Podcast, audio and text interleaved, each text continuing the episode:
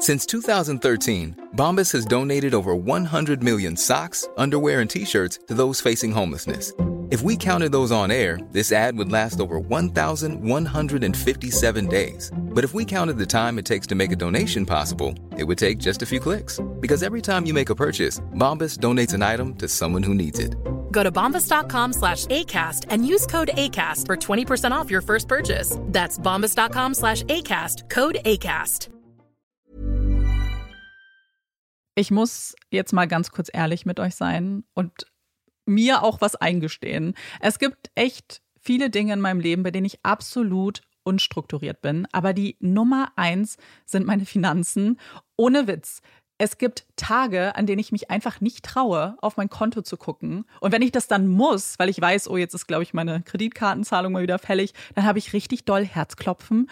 Und dann, äh, weißt du, ich gucke so, so ein bisschen nur mit einem Auge hin, wie bei einem Horrorfilm. So Decke übers Gesicht am liebsten und nur so mit einem Auge irgendwie drauf gucken.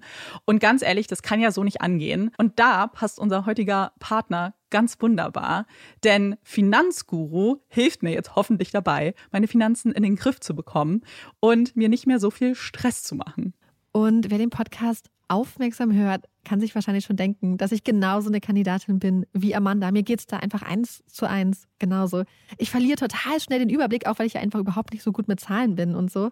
Und da ist Finanzguru die perfekte Anlaufstelle für Menschen wie mich und Amanda, aber wahrscheinlich auch für viele von euch. Bei Finanzguru bekommt ihr nämlich den perfekten Überblick über eure Finanzen. Ihr könnt dort, wenn ihr möchtet, all eure Konten miteinander verbinden, also Girokonto, Kreditkarte, Depot oder auch zum Beispiel eure Kryptobörse. Und dann werden alle Einnahmen und Ausgaben automatisch kategorisiert und für euch übersichtlich in der App aufbereitet. Und nicht nur das, Finanzguru zeigt euch auch alle eure Verträge ganz übersichtlich an. Das heißt, wenn ihr erkennt, dass da ein überflüssiger Vertrag dabei ist, dann könnt ihr den ganz einfach mit einem Fingertipp rechtssicher über die App kündigen. Das sind aber nicht die einzigen richtig coolen Features von Finanzguru. Finanzguru kann nämlich auch noch mehr machen und zwar für euch ganz persönlich. Genau, mit Finanzguru Plus bekommt ihr nämlich detaillierte Budgetanalysen und auch personalisierte Finanztipps, also alles irgendwie perfekt auf euch zugeschnitten. Ihr habt auch Analysen eures Kaufverhaltens, die euch zur Verfügung stehen. Dann könnt ihr nämlich auch Veränderungen planen. Und was ich auch super cool finde, ist die klare Übersicht eurer Ausgaben nach Kategorie, also zum Beispiel Lebensmittel, Shopping, Tanken. Das könnt ihr alles unterteilen. Und das äh, finde ich einfach so viel übersichtlicher und auch viel einfacher dann eben für zukünftige Veränderungen. Veränderungen. Wenn ihr Finanzguru auch ausprobieren wollt, dann haben wir jetzt ein richtig, richtig cooles Angebot für euch. Und zwar könnt ihr mit unserem Code PUPPIES Finanzguru Plus drei Monate lang kostenlos testen. Und das ist super einfach. Ihr müsst einfach nur die App downloaden, euer Konto verknüpfen und dann in eurem Profil den Code PUPPIES eingeben. Ganz wichtig, der Code ist nur für NeukundInnen gültig. Und dann geht's auch schon los. Dann könnt ihr Finanzguru drei Monate lang kostenlos kostenlos testen, durchstöbern und rausfinden, welche Funktion für euch am meisten Sinn ergibt. Den Link, den Code und alle weiteren Informationen findet ihr wie immer in unseren Shownotes und auch in unserem Linktree.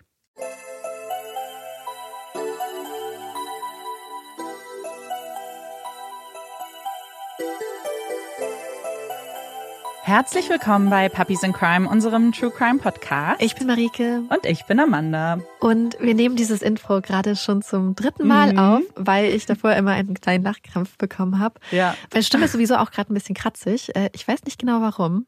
Wir haben uns schon die ganze Zeit unterhalten und alles war okay. Es ist das, so.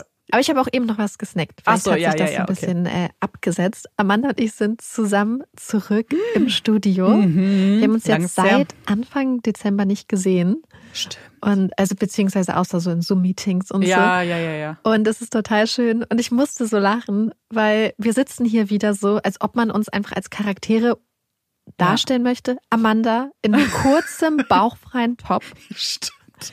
Und ich mit T-Shirt, Pullover und Jacke darüber, die ich mir von meinem Freund geklaut ja. habe. Ähm, im gleichen Raum. Ihr wisst, mhm. Amanda schwitzt ja. immer eher. Bei mir ist es andersrum. Ich habe schon mal ein ganz anderes Wärmeempfinden. Aber mir ist halt ja. auch einfach richtig warm. Also ich habe noch eine, ich bin jetzt nicht so äh, waghalsig, ich habe auch noch eine Strichjacke dabei, aber mir war einfach richtig warm. Mir ist immer noch richtig warm. Ja, ich, ich glaube, ich muss aber auch diese dicke Jacke zumindest hier gleich mal ja, ausziehen. Ja, das ist schon ein bisschen übertrieben. Das ist ein bisschen übertrieben. ähm, ja, das Wetter in Berlin war sehr schön heute. Mhm. Sonnenschein. Ja, kühl. Aber, aber schön Ein sonnig. wunderbarer Wintertag. Mhm. Und jetzt sind wir hier, müssen uns heute auch sogar ein bisschen ranhalten, Ja, weil ich nachher noch eine lange Autofahrt vor mir habe. ja. Also no pressure für mich, schnell zu performen. Dabei muss ich schon sagen, ähm, wir haben ja auch länger dann auch nicht aufgenommen. So, das ist ja jetzt, wir hatten ja Mhm. jetzt Pause. Und ich merke jedes Mal, wie eingerostet ich bin. Ja. Auch beim Schreiben fällt es mir auf.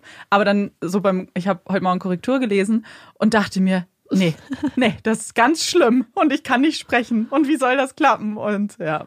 Und bevor es aber mit dem Fall losgeht, kommt hier ein kleines bisschen Werbung. So, und das war's jetzt auch mit der kurzen Werbeunterbrechung. Und ich werde mich jetzt zurücklehnen auf dem Sofa. Schnappt euch was Schönes, ein warmes Getränk Mhm. oder äh, ein kaltes Getränk, je nachdem, wo ihr seid. Und ähm, wir Ja. freuen uns jetzt. Und kaltes Getränk ist vielleicht auch gar nicht so schlecht, denn obwohl es ja so ein bisschen Winter ist und ihr wisst ja, ich, ich liebe ja eigentlich Wärme, entführe ich uns nämlich in den Sommer. Sommer, Sonne, Sonnenschein. Wer erinnert sich nicht gerne an die Sommer, als man noch in der Schule war, wenn Schulbücher und Hefte geschlossen wurden und der schrille Klang der Schulklingel nicht nur das Ende des Unterrichts, sondern auch den Beginn der Sommerferien eingeläutet hat. Eine Pause des stressigen Alltags, das Ende des Büffelns und der Beginn vieler wunderbarer Tage, die man so verbringen kann, wie man mag. Zumindest dachte man das früher. Man freut sich auf die Tage, die man mit Freunden und Freundinnen eisschleckend am See verbringen würde, an Ausflüge mit der Familie oder die gemütlichen Tage im Garten mit einem guten Buch in der Hand. Wie gerne denkt man an die morgendlichen Stunden zurück, die sich so viel frischer anfühlten, weil man nicht von dem ohrenbetäubenden Lärm eines Weckers, sondern stattdessen von den Sonnenstrahlen im Zimmer geweckt wurde. Die Sommerferien waren eine Zeit, auf die viele hingefiebert haben und die dann oftmals viel zu schnell vergangen ist. Auch die 15-jährige Cara Robinson hat sich auf die Sommerferien gefreut. Hat den Moment kaum erwarten können, die Schulbücher gegen Badeanzug und Handtuch einzutauschen. Der Sommer 2002 in Lexington in South Carolina sollte der Sommer ihres Lebens werden. Und die ersten Tage liefen genauso, wie sie es geplant hatte. Beziehungsweise eben nicht geplant hat. Denn auch das gehört zu den schönen Seiten der Ferien. Dass man nicht unbedingt planen muss.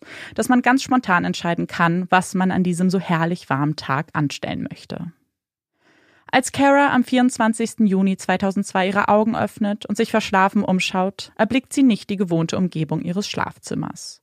Fremd ist das Zimmer, in dem sie die letzte Nacht verbracht hat, aber auch nicht. Es ist das Zimmer ihrer besten Freundin Heather, das sie schon unzählige Male zuvor geteilt haben und sich mittlerweile wie ein zweites Zuhause für Kara anfühlt. Die beiden sind unzertrennlich, sind mehr als nur allerbeste Freundinnen, fast wie Schwestern, etwas, das dem Einzelkind Kara ein ungewohntes, aber schönes Gefühl vermittelt. Dieser Sommer sollte ihnen gehören. Kara, Heather, ihrer Clique, dem See, der Natur, der Eisdiele. Es sollte ein besonderer Sommer werden, der erste, in dem Heather ihren Führerschein hat und sie so nicht mehr auf ihre Eltern angewiesen sind. Ein Sommer voller Spaß und Freiheit, so leicht, so sorgenfrei. Als Heather sie am Vortag gefragt hatte, ob sie nicht am nächsten Tag gemeinsam zum See in der Nähe ihres Familienhauses fahren möchten, stimmte Kara sofort zu. Genau so sieht doch ein perfekter Sommertag aus. Mit ihrer besten Freundin am See, ein kühles Getränk in der Hand und der Geruch von Sonnencreme in der Nase. Caras Mutter fuhr sie noch am gleichen Abend zu Heather, damit die beiden in aller Früh aufbrechen können und den ganzen Tag am Wasser verbringen können.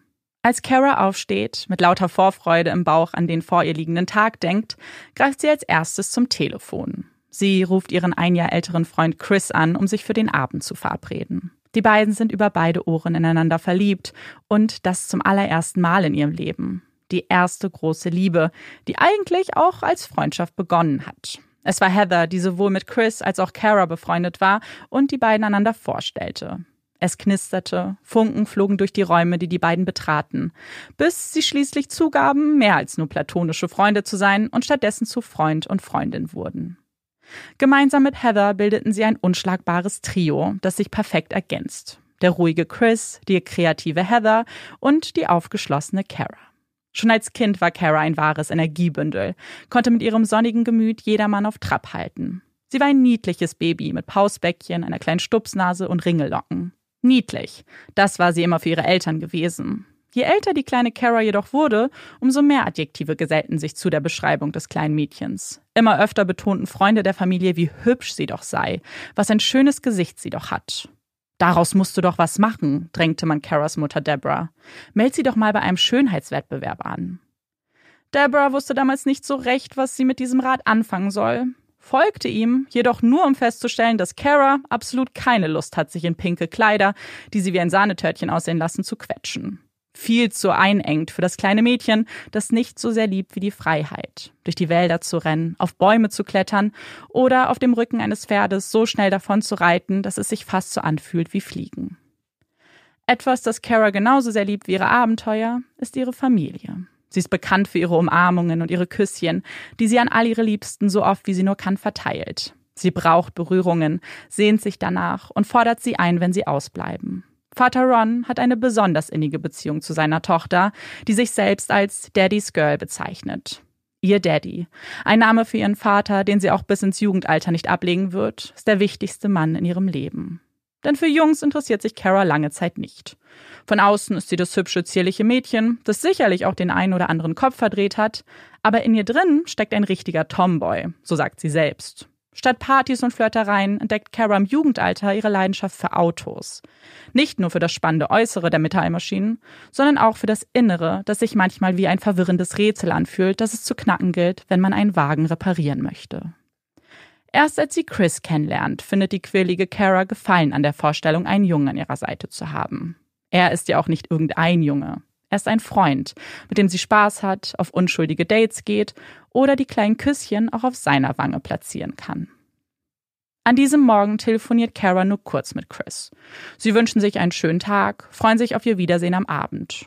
Kara legt auf, deutet auf den Telefonhörer, als sie Heather erblickt, damit diese den zweiten Anruf an diesem Morgen tätigen kann. Ein wichtiger Anruf bei Heathers Mutter, der sie ausrichten möchten, dass sie sich bald auf den Weg zum See machen. Ob sie vorher noch etwas erledigen sollen?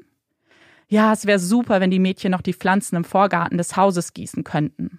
Na klar, widert Heather, kurz bevor sie auflegt. Eine Kleinigkeit, die schnell vollbracht ist, denkt sie und macht sich schon auf den Weg nach draußen, als Kara sie unterbricht. Lass mich das übernehmen, während du duscht, dann sind wir noch schneller fertig mit allem. Heather nickt, dreht sich um und geht stattdessen in Richtung Bad. Noch in ihrem Pyjama, einer kurzen Shorts und einem T-Shirt ihrer Mutter geht Kara durch die Tür. Es ist so warm, so sonnig, dass sie nicht einmal darüber nachdenken muss, sich etwas überzuziehen.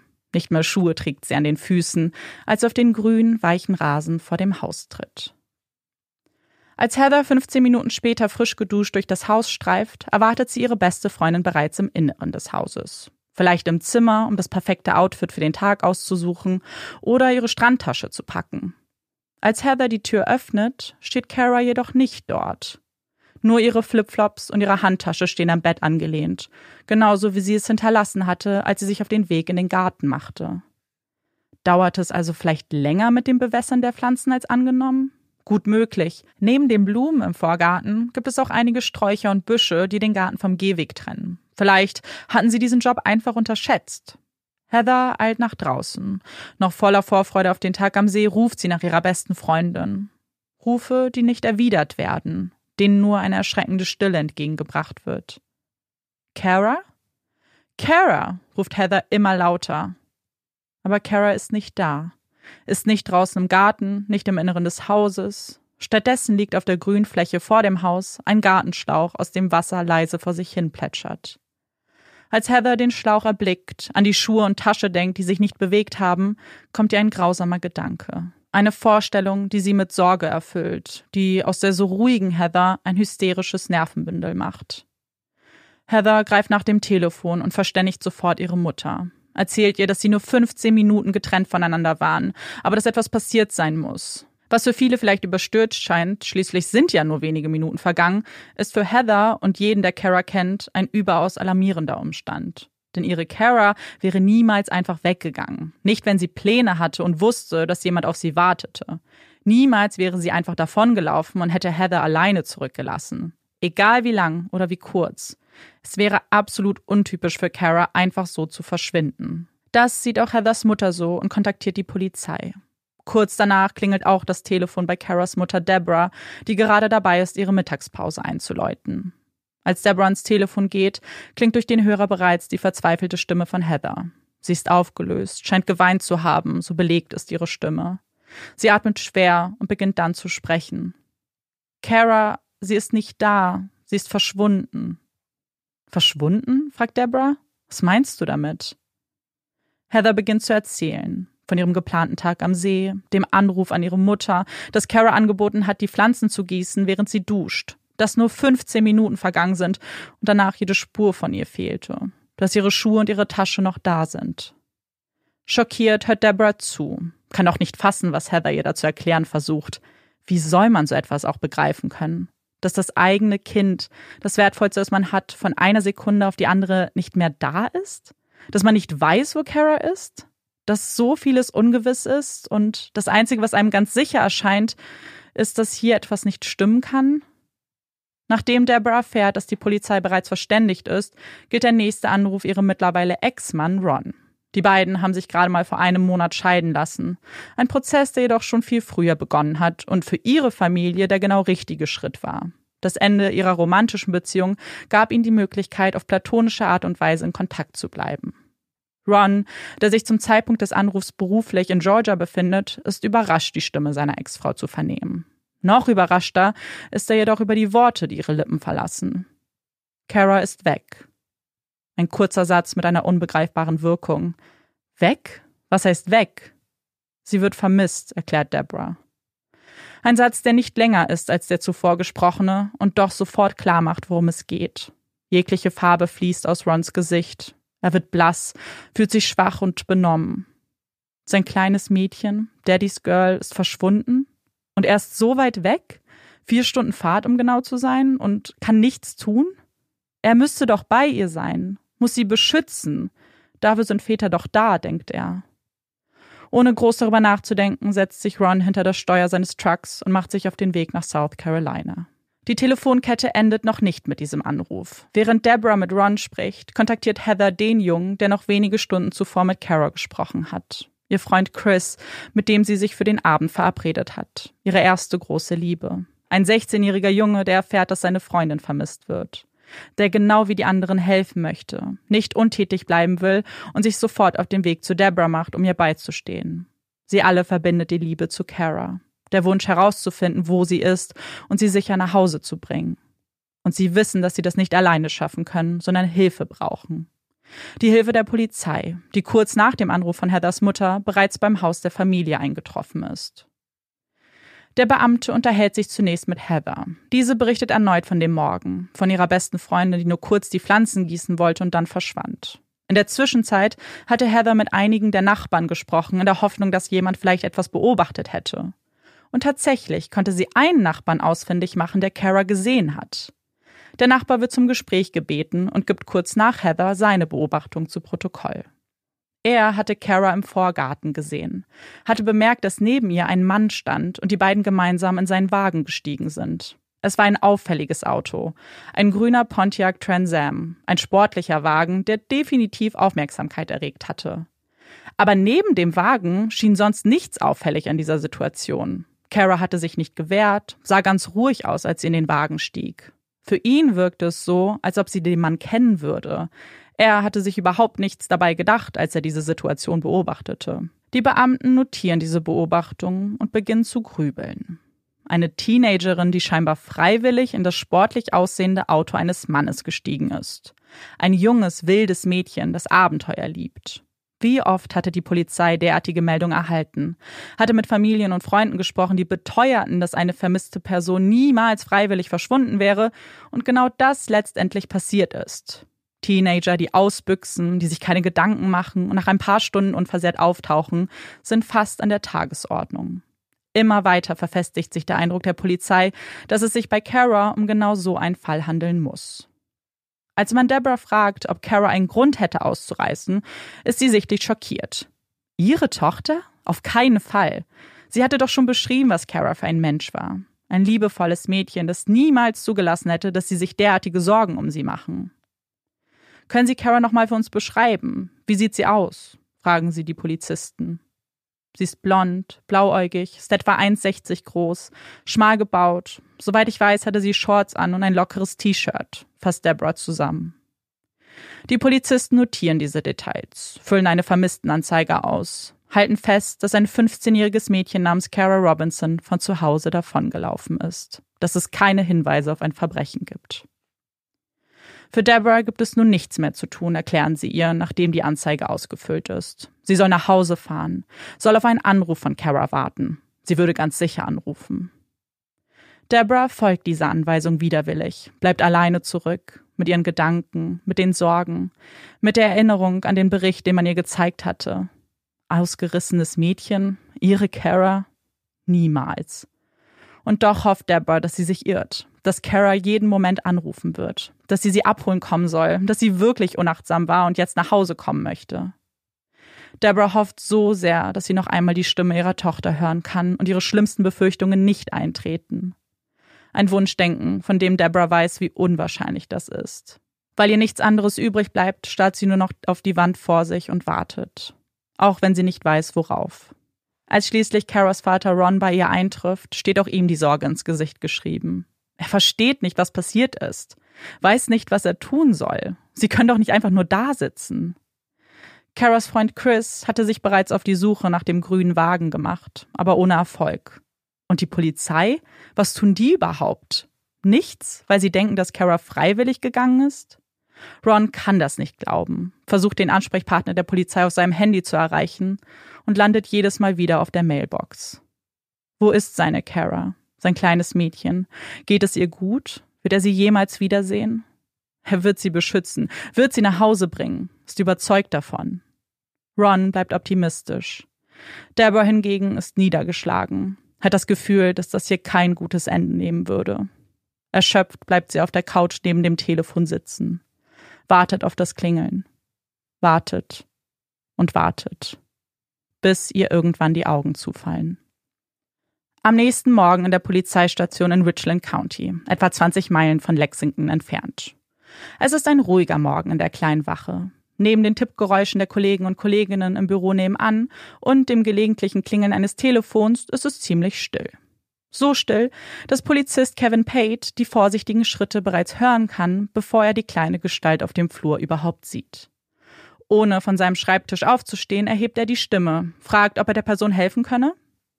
Die Gestalt dreht sich zu ihm um, betritt sein Büro und hebt ihre Arme. An einem zierlichen Handgelenk befinden sich schwarze Plüschhandschellen. Es ist ein junges Mädchen in einem großen T-Shirt, das vor ihm steht, die ganz ruhig und gefasst zu sprechen beginnt. Mein Name ist Kara Robinson. Ich wurde entführt und konnte fliehen. 18 Stunden zuvor. Karas Füße werden von dem weichen grünen Rasen gekitzelt. Die Sonne blendet sie in den Augen, als sie nach dem Wasserschlauch greift und diesen aufdreht. Kleine Wasserperlen sammeln sich auf den Blättern der Blumen, tunken sie ein und schenken ihnen die Flüssigkeit, die sie an einem heißen Sommertag wie diesem dringend gebrauchen können. Während dieser doch sehr monotonen Aufgabe schaut sich Kara gedankenverloren um, als ihr Blick an einem Auto hängen bleibt. Ein grüner Trans Am fährt die Straße entlang. Was ein cooles Auto, denkt Kara. So einen Wagen hätte sie auch gerne mal. Ein schnittiges Modell, das sie bereits von Freunden der Familie kennt. Der Wagen fährt langsam an ihr vorbei und damit richtet Kara ihren Fokus wieder auf die Pflanzen vor ihr. Es dauert nicht lange, bis genau dieses auffällige Auto wieder in ihren Blickwinkel gelangt und diesmal sogar auf die Auffahrt neben ihr fährt. Ein Mann mittleren Alters steigt aus dem Wagen. Er hält etwas in den Händen. Das fällt Kara sofort auf. Er steuert direkt auf sie zu, kommt ihr immer näher, bleibt dann aber mit genug Abstand zu ihr stehen. Nun kann Kara auch erkennen, was er da in den Händen hält. Es ist ein Stapel Zeitschriften. Sind deine Eltern da? fragt der Mann. Ich wohne nicht hier, das ist das Haus meiner Freundin, erklärt Kara. Sind ihre Eltern zu Hause? Nein, ihre Mutter ist auch nicht da. Eigentlich weiß Kara, dass diese letzte Aussage vielleicht keine gute Idee war. Sie weiß, dass man unbedingt vermeiden soll, preiszugeben, dass man alleine ist, wenn ein Fremder auf dich zugeht. Davor wird man ja schließlich immer wieder gewarnt. Aber wenn sie diese Tipps und Hinweise erhalten hat, dann hatte sie sich die Situation, vor der man sie da warnt, irgendwie anders vorgestellt. Sah einen ekligen, schmierigen Mann vor sich, der alle Alarmglocken hochgehen ließ. Diese Situation wirkte überhaupt nicht gefährlich. Der Mann sieht freundlich aus, hat ein sympathisches Lächeln, steht mit genug Abstand zu ihr.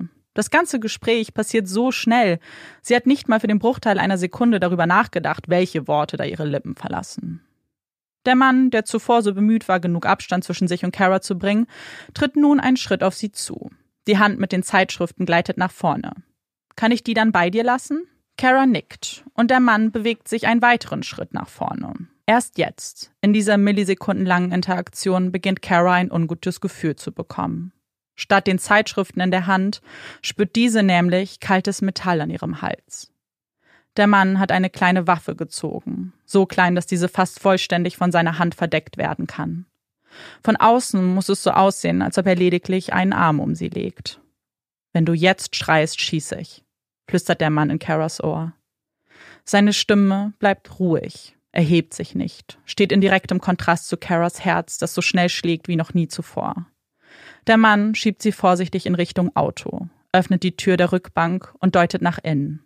Auf den Sitzplätzen steht ein Plastikcontainer, der die gesamte Breite der Sitzbank einnimmt. Da rein. Wieder diese ruhige Stimme.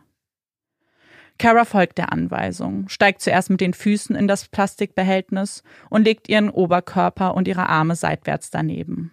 In der Embryonalstellung liegt Kara einfach nur da. Der Mann legt den Deckel des Behältnisses vorsichtig auf, schließt die Tür und setzt sich hinters Steuer. Der Motor springt an und Kara spürt, wie sich der Wagen aus der Ausfahrt bewegt. Sie wehrt sich nicht, sie schreit nicht. Der Schock, den diese Situation ausgelöst hat, hat bei ihr zu einer Freeze-Reaktion geführt. Sie hatte darüber nachgedacht, ob es eine Möglichkeit gäbe zu rennen, nach Hilfe zu rufen.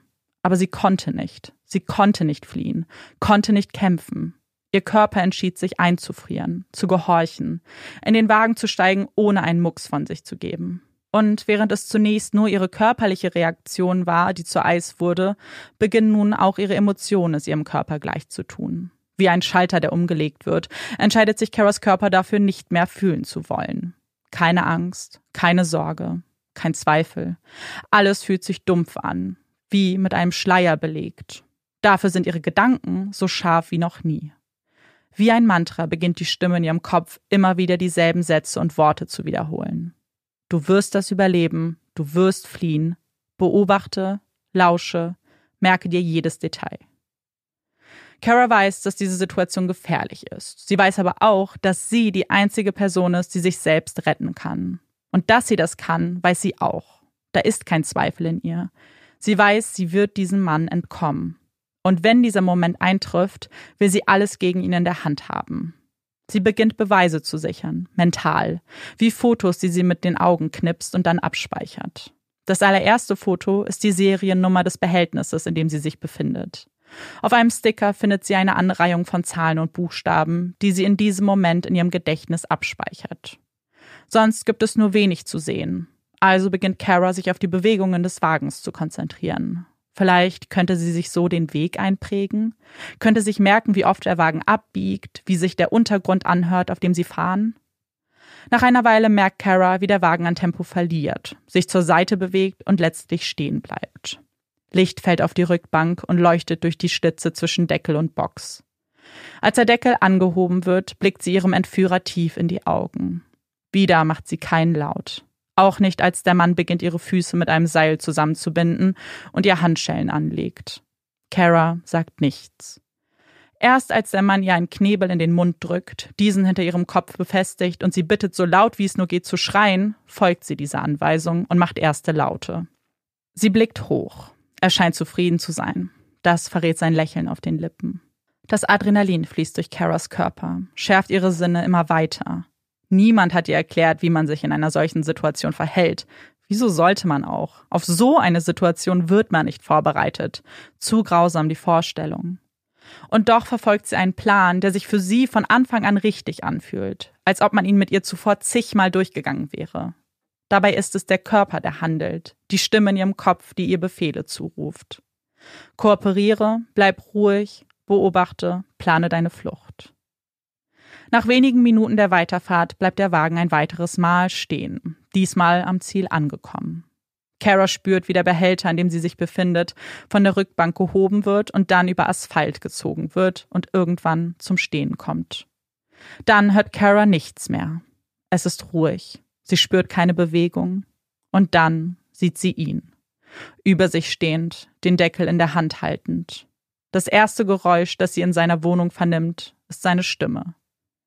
Wenn du mir versprichst, nicht zu schreien, kein Laut zu machen, nehme ich dir den Knebel aus dem Mund und die Fesseln ab.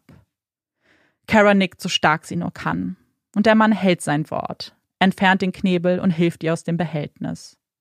Für einen Moment steht Kara einfach nur da, bewegt sich nicht, aber ihr Blick beginnt zu schweifen.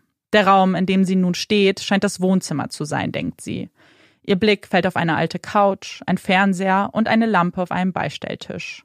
Ein ganz normaler Raum, wären da nicht die vielen Tierkäfige, die überall verteilt sind. Sie sieht ein Terrarium mit einer Eidechse, ein Käfig für ein Meerschweinchen, Fische, mindestens einen Vogel kann Kara sehen. Noch bevor sie sich weitere Details einprägen kann, bittet der Mann sie ins Schlafzimmer zu treten. Kara folgt ihm, betrachtet auch diesen Raum ganz genau, setzt sich dann auf das Bett, über dem ein Stoffbild mit einem Wolf angebracht wurde. Ich werde dir jetzt die Regeln erklären. Die wichtigste Regel zuerst. Ich werde immer eine Waffe in meiner Nähe haben. Wenn du dich falsch verhältst, wird das Konsequenzen für dich haben. Wenn du dich gut benimmst, gibt es Belohnungen. Eine weitere wichtige Regel?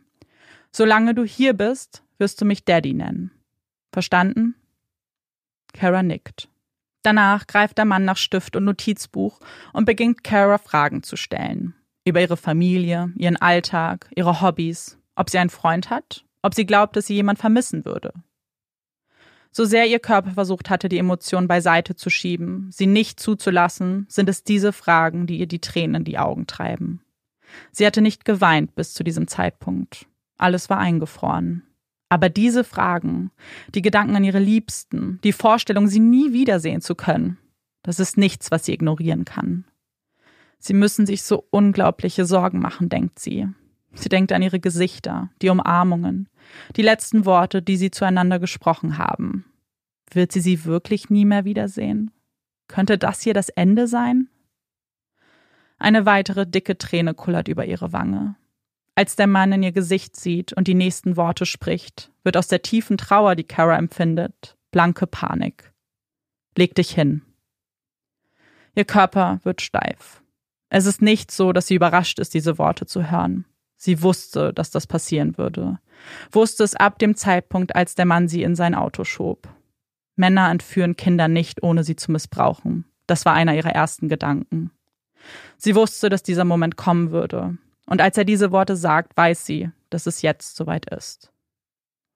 Nachdem Kara sich auf das Bett legt, wird sie mehrmals von ihrem Entführer vergewaltigt. Dabei fühlt es sich für sie so an, als ob sie gar nicht in ihrem Körper wäre, als ob das, was der Mann da tut, jemand anderem zustößt, nicht ihr. Es ist so, als ob sie ihren Körper verlassen hat, nichts spürt, stattdessen jedoch weiter die Stimme in ihrem Kopf vernimmt, die ihr ihre Option aufzählt. Sie kann entweder tun, was der Mann von ihr will, ruhig sein, fliehen und überleben, oder sie kann kämpfen, sich wehren, aber womöglich mit ihrem Leben bezahlen. Als Kara ihren Kopf zur Seite legt, fällt ihr Blick auf die Waffe auf dem Nachttisch. Sie überlegt für einen kurzen Moment, ob sie sich für die zweite Option entscheiden soll. Danach greifen, schießen, davonrennen. Aber wie wahrscheinlich wäre es, dass sie diesen Kampf gewinnt? Sie, ein 15-jähriges Mädchen und er ein erwachsener Mann. Nein, entscheidet Kara und denkt wieder an das Mantra, das sie bereits unterbewusst im Auto verinnerlicht hatte. Sie würde ruhig bleiben, solange sie kann, würde Informationen sammeln und dann würde sie fliehen. Irgendwann werden diese Gedanken von einer Stimme durchbrochen. Keiner Stimme in ihrem Kopf, sondern von dem Mann, der sie da missbraucht hat. Sie würden nun duschen gehen, erklärt er. Und Kara gehorcht, steht auf, folgt ihm ins Bad, nutzt jede Chance mehr über den Mann herauszufinden. Im Badezimmer fällt ihr Blick auf eine Dose Haarspray, dann auf Darmhygieneprodukte und eine Bürste, die voller langer roter Haare ist. Hier muss also auch eine Frau leben, schlussfolgert Kara. Eine seltsame Vorstellung, wenn sie genau darüber nachdenkt. Sie weiß nicht warum, aber irgendwas löst dieser Gedanke in ihr aus. Vielleicht verändert er das Bild von ihrem Entführer? Nachdem sie das Bad verlassen, setzen sich beide auf die Couch. Kara beginnt ein Gespräch, stellt eine Frage nach der anderen, versucht Informationen aus ihrem Gegenüber herauszulocken, ohne dass dieser Verdacht schöpft. Es soll sich wie ein freundschaftliches Gespräch anfühlen, nicht wie ein Verhör. Sie möchte sein Vertrauen gewinnen. Etwas, das ihr zu gelingen scheint. Zumindest wird er immer lockerer, gibt Details seines Lebens preis und erzählt sogar von seinem Plan und wie diese Tat hier enden würde. Er würde Kara freilassen, würde sie irgendwo aussetzen und sich dann davon machen. Von jeder Aussage macht Kara mentale Notiz. Sie darf das alles nicht vergessen. Das hier ist wichtig. Jedes noch so kleine Detail kann wichtig sein. Nach diesem Gespräch entscheidet der Mann, dass es Zeit zum Abendessen wird. Als Kara dankend ablehnt, ihrem Entführer dennoch in die Küche folgt, wird sie ermahnt. Sie würde noch eine ganze Weile hier bleiben. Sie muss irgendwann mal was essen. Er erinnert sie außerdem daran, dass es sonst Konsequenzen haben würde. Kara versteht, aber sie hat einfach keinen Hunger. Vielleicht später. Und vielleicht könnte sie ihm ja helfen? Gibt es etwas, das sie für ihn tun kann? Ein weiterer Versuch, sich mit ihm gut zu stellen. Teil von Karas Plan. Er muss ihr vertrauen, dann wird er Fehler machen. Das weiß sie, ganz sicher. Der Mann deutet auf einen Besen in der Ecke. Sie kann in der Zwischenzeit ja die Küche fegen. Kara zögert nicht, greift nach dem Besenstiel und widmet sich dem Boden. Ihr Blick ist dabei aber auf ihre Umgebung fokussiert. Die perfekte Aufgabe, um sich mal etwas umzusehen, denkt sie. Unauffällig natürlich. Am Kühlschrank entdeckt Kara Notizen sowie einen Magneten, der von einer Zahnarztpraxis stammt. Sie prägt sich den Namen ein, speichert es wieder ab. Danach setzen sich beide wieder auf die Couch. Der Mann schaltet die Nachrichten ein. Mal schauen, ob dich jemand vermisst, sagt er lächelnd. Aber Berichterstattung über Karas Verschwinden sucht man vergeblich. Mit keinem Wort wird sie erwähnt. Ein klarer Fall für ihren Entführer, der damit die Antwort auf seine Frage gefunden zu haben scheint. Scheint also nicht der Fall zu sein. Aber Kara weiß, dass er falsch liegt. Weiß, dass gerade mal ein paar Stunden vergangen sind. Sie hat nicht erwartet, ihr Bild in den Nachrichten zu sehen. Aber sie weiß, wie sehr ihre Familie in diesem Moment leiden muss. Ihre Freunde und Freundinnen. Natürlich vermissen sie sie. Natürlich wissen sie, dass ihr etwas zugestoßen ist. Daran hat Kara keinen Zweifel. Denn sie sind die größte Motivation für sie zu überleben. Der Grund, warum sie überleben muss, um sie alle wiederzusehen um sie nochmal in den Armen zu halten. Sie muss überleben, weil sie ein Leben mit diesen Menschen führen will. In den nächsten Stunden, die vergehen, wird Kara noch mehrmals vergewaltigt. Außerdem soll sie sich pornografisches Material anschauen und beschreiben, was sie dort sieht. Das alles lässt sie über sich ergehen, still, ohne Widerworte. Sie fleht nicht, sie bettelt nicht. Sie tut Dinge, die sie so zuvor noch nie in ihrem Leben getan hat, ist erschüttert dabei, weint, leise, nicht hysterisch, wenn sie Worte in den Mund nimmt und Handlungen beschreibt, von denen sie nicht viel versteht. Sie ist 15 Jahre alt, ein Kind, das diesen Tag eigentlich am See verbringen wollte. Stattdessen ist sie gefangen in der Hölle. In einem Albtraum, von dem sie ganz genau weiß, dass alles daran real ist. Am Abend deutet der Mann dann wieder aufs Schlafzimmer. Auf dem Bett hat er den Plastikcontainer positioniert, in dem Kara Platz nehmen soll. Er müsste kurz telefonieren, erklärt er. In derselben Position wie zuvor quetscht sich Kara in das Behältnis und bekommt wieder den Knebel in den Mund. Aber diesmal ist alles anders. Kara kann nicht ruhig bleiben. Sie bekommt keine Luft, bekommt Panik. Ihr Herz schlägt immer schneller. Tränen fließen über das ganze Gesicht. Zum ersten Mal an diesem Tag hat sie das Gefühl zu sterben. Als der Mann den Deckel hebt und in ihr angstverzerrtes Gesicht blickt, sieht Kara zum ersten Mal eine andere Seite in ihm. Eine wütende, aggressive Seite. Zuvor war er ihr immer nett vorgekommen. Eine seltsame Beschreibung, wenn man bedenkt, was er ihr da angetan hat. Aber so fühlte es sich für sie an. Er war nicht gemein zu ihr, nicht bösartig, wie man sich einen solchen Verbrecher vorstellt. Er war ruhig und nett eben. Jetzt fehlte von diesen Attributen jede Spur. Was ist los? zischt er ihr entgegen, während er den Knebel aus ihrem Mund entfernt. Ich, ich kann nicht atmen. Ich halte das nicht aus hier drin. Die Aggressivität verschwindet aus seinem Blick. Er hilft ihr aus der Box, setzt sie aufs Bett und befiehlt ihr dort zu bleiben. Als er das Schlafzimmer wieder betritt, hält er ein Glas mit einer blauen Flüssigkeit bereit sowie eine kleine kreisrunde Tablette. Ein Beruhigungsmittel, das ihr gegen die Angst helfen soll, sagt er. Kara spült das Medikament mit dem blauen Gatorade runter und spürt, wie sich die Wirkung in ihrem Körper entfaltet. Als es Zeit wird, ins Bett zu gehen, fühlt sie sich wie gelähmt vielleicht von den Geschehnissen der letzten Stunden oder auch von dem Medikament. Ihre Füße werden wieder mit einem Seil verknotet und dieses dann um den Bettrahmen befestigt. Die schwarzen Plüschhandschellen werden an ihren Handgelenken festgemacht und dann mit einem Karabinerhaken ebenfalls am Bett befestigt. Es dauert nicht lange, dann fallen Caras Augen zu und sie schläft ein. Das passiert ganz automatisch. Jeder Versuch, sich dagegen zu wehren, ist gescheitert. Als sich ihre Augen irgendwann wieder öffnen, fällt ihr Blick auf das Fenster. Ein kleiner Sonnenstrahl schummelt sich durch die zugezogenen Gardinen. Er ist so fein, so sanft, dass die Sonne erst vor kurzem aufgegangen sein kann. Neben ihr schläft der Mann, der ihr so viele grausame Dinge angetan hat. Dinge, mit denen jetzt Schluss sein wird. Es ist ein plötzlicher Gedanke, der aber so laut in ihrem Kopf dröhnt, dass er nicht zu ignorieren ist. Jetzt. Jetzt ist deine Chance. Jetzt musst du gehen. Sie schaut sich um, beobachtet, wie sich der Brustkorb des Mannes neben ihr ganz langsam auf und ab bewegt. Er schläft noch. Sie weiß, dass es jetzt schnell gehen muss. So eine Chance bekommt sie womöglich nicht nochmal. Sie denkt nach. Das Erste, was sie tun muss, ist, sich von den Handschellen zu befreien. Vorsichtig dreht sie ihren Kopf und begutachtet den Haken. Es ist einer zum Aufschrauben. Sie versucht es erst mit ihren Fingern, danach mit ihren Zehen. Es klappt. Vorsichtig dreht sie an der Schraube des Karabinerhakens, bis es ihr gelingt, diesen vollständig öffnen zu können. Mit den Händen, die zwar nicht länger am Bett befestigt sind, aber immer noch Handschellen an sich tragen, gelingt es ihr dann auch die Fesseln von ihren Füßen zu lösen. Alles passiert so schnell, fast so schnell wie der Herzschlag, den sie verspürt. Sie hält die Luft an, dreht sich zur Seite. Ihre nackten Füße berühren den Boden.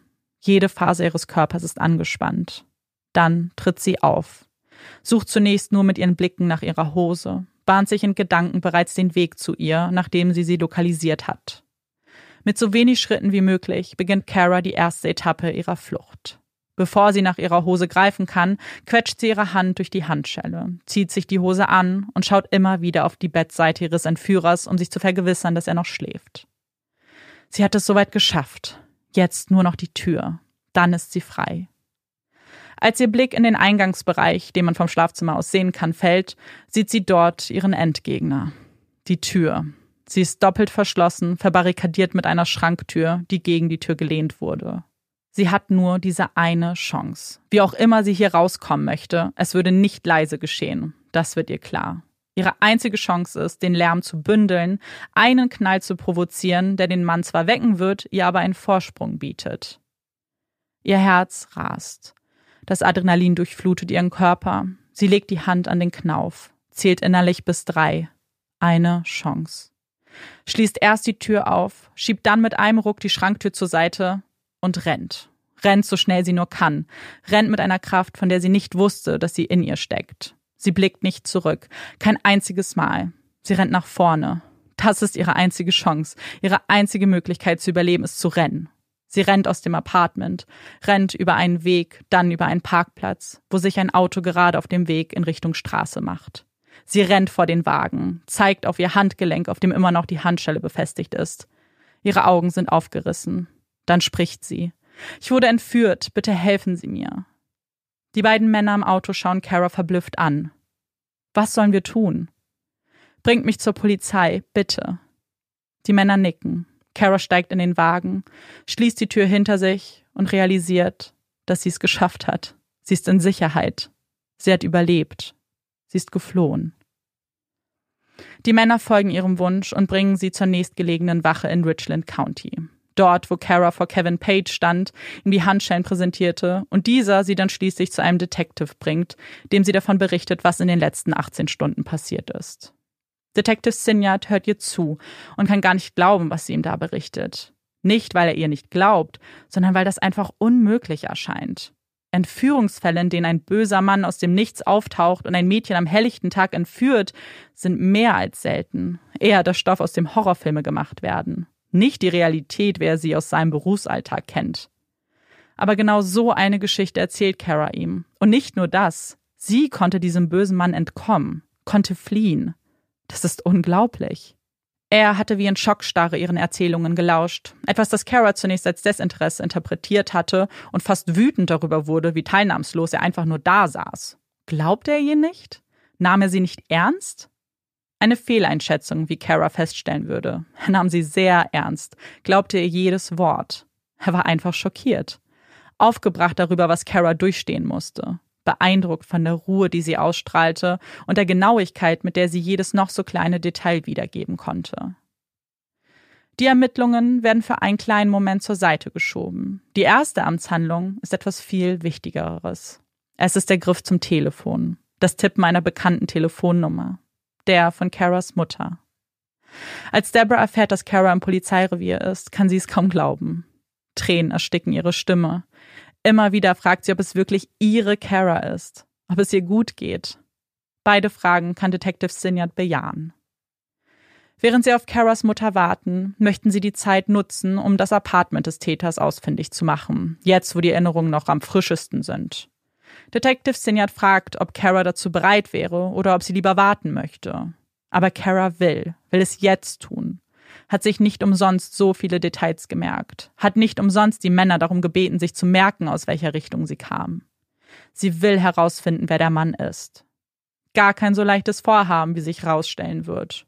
Die Apartments sind sich unglaublich ähnlich. Die beiden Männer, die Kara angesprochen hat, sind sich nicht sicher, woher sie genau kamen. Und auch Kara ist sich nicht mehr sicher. Während sie und der Detective auf dem Gelände des Komplexes stehen, entdecken sie einen Mann auf einem Golfkart. Sie winken, rufen ihn zu sich. Als sich herausstellt, dass er der Gebäudemanager ist, wirkt das wie ein Sechser im Lotto. Kara beginnt den Mann zu beschreiben. Das Apartment nennt die Tiere, die dort gehalten werden. Es muss ein Mann sein mit einer Partnerin und die hat lange rote Haare, sagt sie. Der Manager nickt. Er weiß sofort, wessen Apartment sie meinen und führt die Polizisten in das Apartment 301. Für Kara ist es nun aber Zeit zurückzukehren. Aufs Revier, wo ihre Mutter bereits auf sie wartet.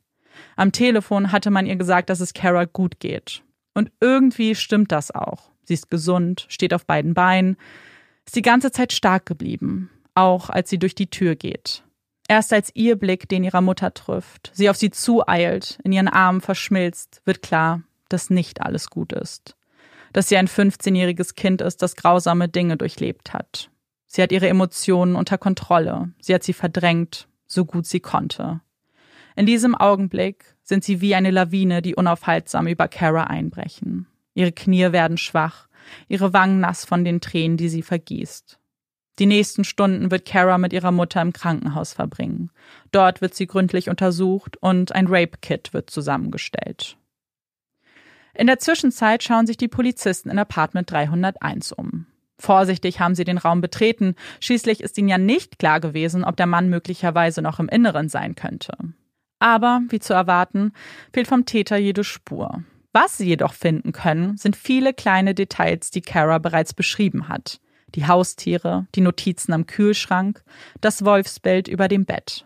Das ist ganz sicher die Wohnung, in der Kara festgehalten wurde. Und damit sie für genau diese Wohnung auch einen Durchsuchungsbeschluss erhalten, müssen sie herausfinden, wer der Mann ist, der dieses Apartment sein Zuhause nennt. Während Kara mit ihrer Mutter im Krankenhaus ist, wird ein Polizist zu ihnen geschickt, notiert sich nochmal jedes Detail, das Kara über den Mann weiß. Als sie gebeten wird, nochmal zusammenzufassen, was er ihr angetan hat, bittet Kara ihre Mutter, den Raum zu verlassen. Deborah kann das zwar verstehen, natürlich ist es für sie das Allerschlimmste mit anzuhören, was man ihrer Tochter da angetan hat, aber gleichzeitig fühlt es sich an wie ein Stich ins Herz. Eine unsichtbare Wand, die Kara aufgebaut hat und die ab diesem Moment zwischen ihnen stehen wird. So froh sie ist, ihre Tochter bei sich zu haben, ist es dieser Augenblick, der ihr eins klar macht. Kara ist nicht mehr dieselbe.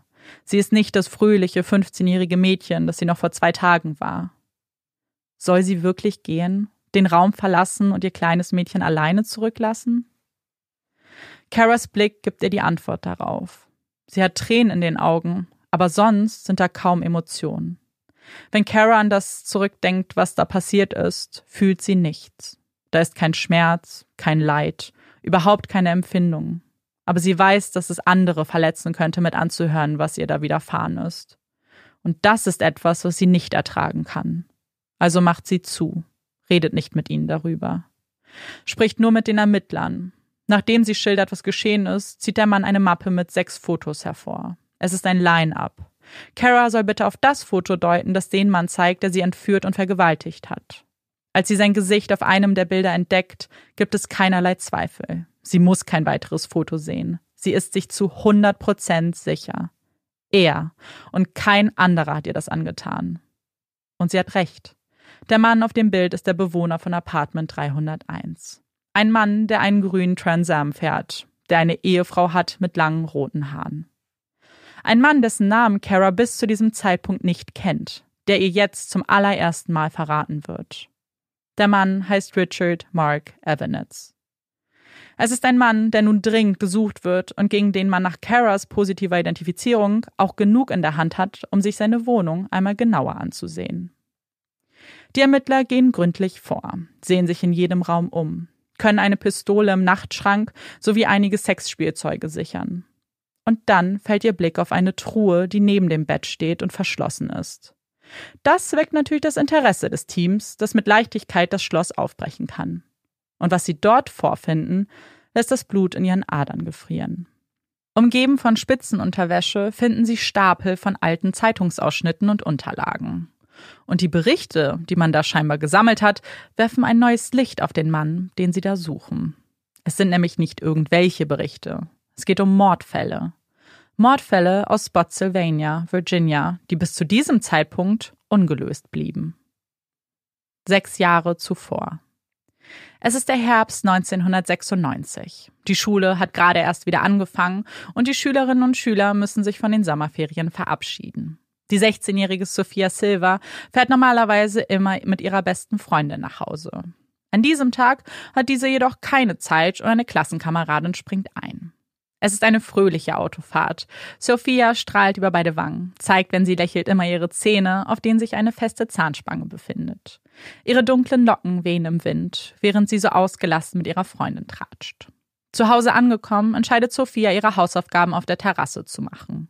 Es ist ein so schöner Tag. Noch ein letztes Mal Sonne tanken, bevor der Abend einbricht. Als ihre Schwester Pam sich zu ihr gesellen möchte, fehlt von Sophia jedoch jede Spur. Ihr Heft liegt noch immer auf der Veranda. Ihre Limo mit Traubengeschmack steht daneben. Fast so, als ob Sophia nur kurz entschieden hätte, eine Pause einzulegen oder auf Klo zu gehen. Aber Sophia ist nicht im Haus, nicht bei Freunden oder Freundinnen. Sie ist verschwunden. Und niemand kann sich erklären, was passiert sein könnte. Pam war im Inneren des Hauses und sie hat nichts gehört. Kein Auto, kein Gespräch. Und dass Sophia weglaufen würde, undenkbar. Aber wer würde ihr etwas antun wollen? Sie hatte keine Feinde, ist ein fröhliches Mädchen, gut gelaunt, liebt es Sport zu machen. Ihre Lieblingsfarbe war lila. Ihre Nägel hatte sie an diesem Tag voller Stolz in dieser Farbe getragen. Die Polizei nimmt eine Vermisstenanzeige auf. Wie auch bei Kara geht man in diesem Fall zunächst von einer Ausreißerin aus. Aber je mehr Tage vergehen, umso unwahrscheinlicher scheint das. Ihre Liebsten beten jeden Tag, dass Sophia wieder auftaucht, dass es ihr gut geht. Fünf Wochen nach ihrem Verschwinden herrscht traurige Gewissheit, dass diese Gebete nicht erhört wurden. Ein Spaziergänger verständigt die Polizei, die eine Leiche im Fluss findet. Der Körper wurde in Decken gehüllt und mit Seilen verschnürt. Als die Polizei eintrifft und man die Füße bereits aus der Decke blitzen sieht, fällt ihnen sofort der Nagellack auf. Lila Nagellack. Genau wie der, den Sophia getragen hat. Eine Autopsie bestätigt, was man bereits vermutet. Es ist Sophia. Eine Todesursache kann man nicht mehr ausmachen. Die Autopsie bestätigt jedoch, dass Sophia sexuell missbraucht wurde. Eine Welt bricht für ihre Familie zusammen. Ihre Freundinnen können nicht fassen, was da passiert ist. Sophia, tot. Sie war so jung, so unschuldig und wurde so brutal getötet. Niemand fühlt sich mehr sicher in Spotsylvania, wird es nicht tun, bis der Verantwortliche gefasst ist. Aber die Monate vergehen und der wahre Täter kann nicht ausfindig gemacht werden bis er acht Monate später wieder zuschlägt.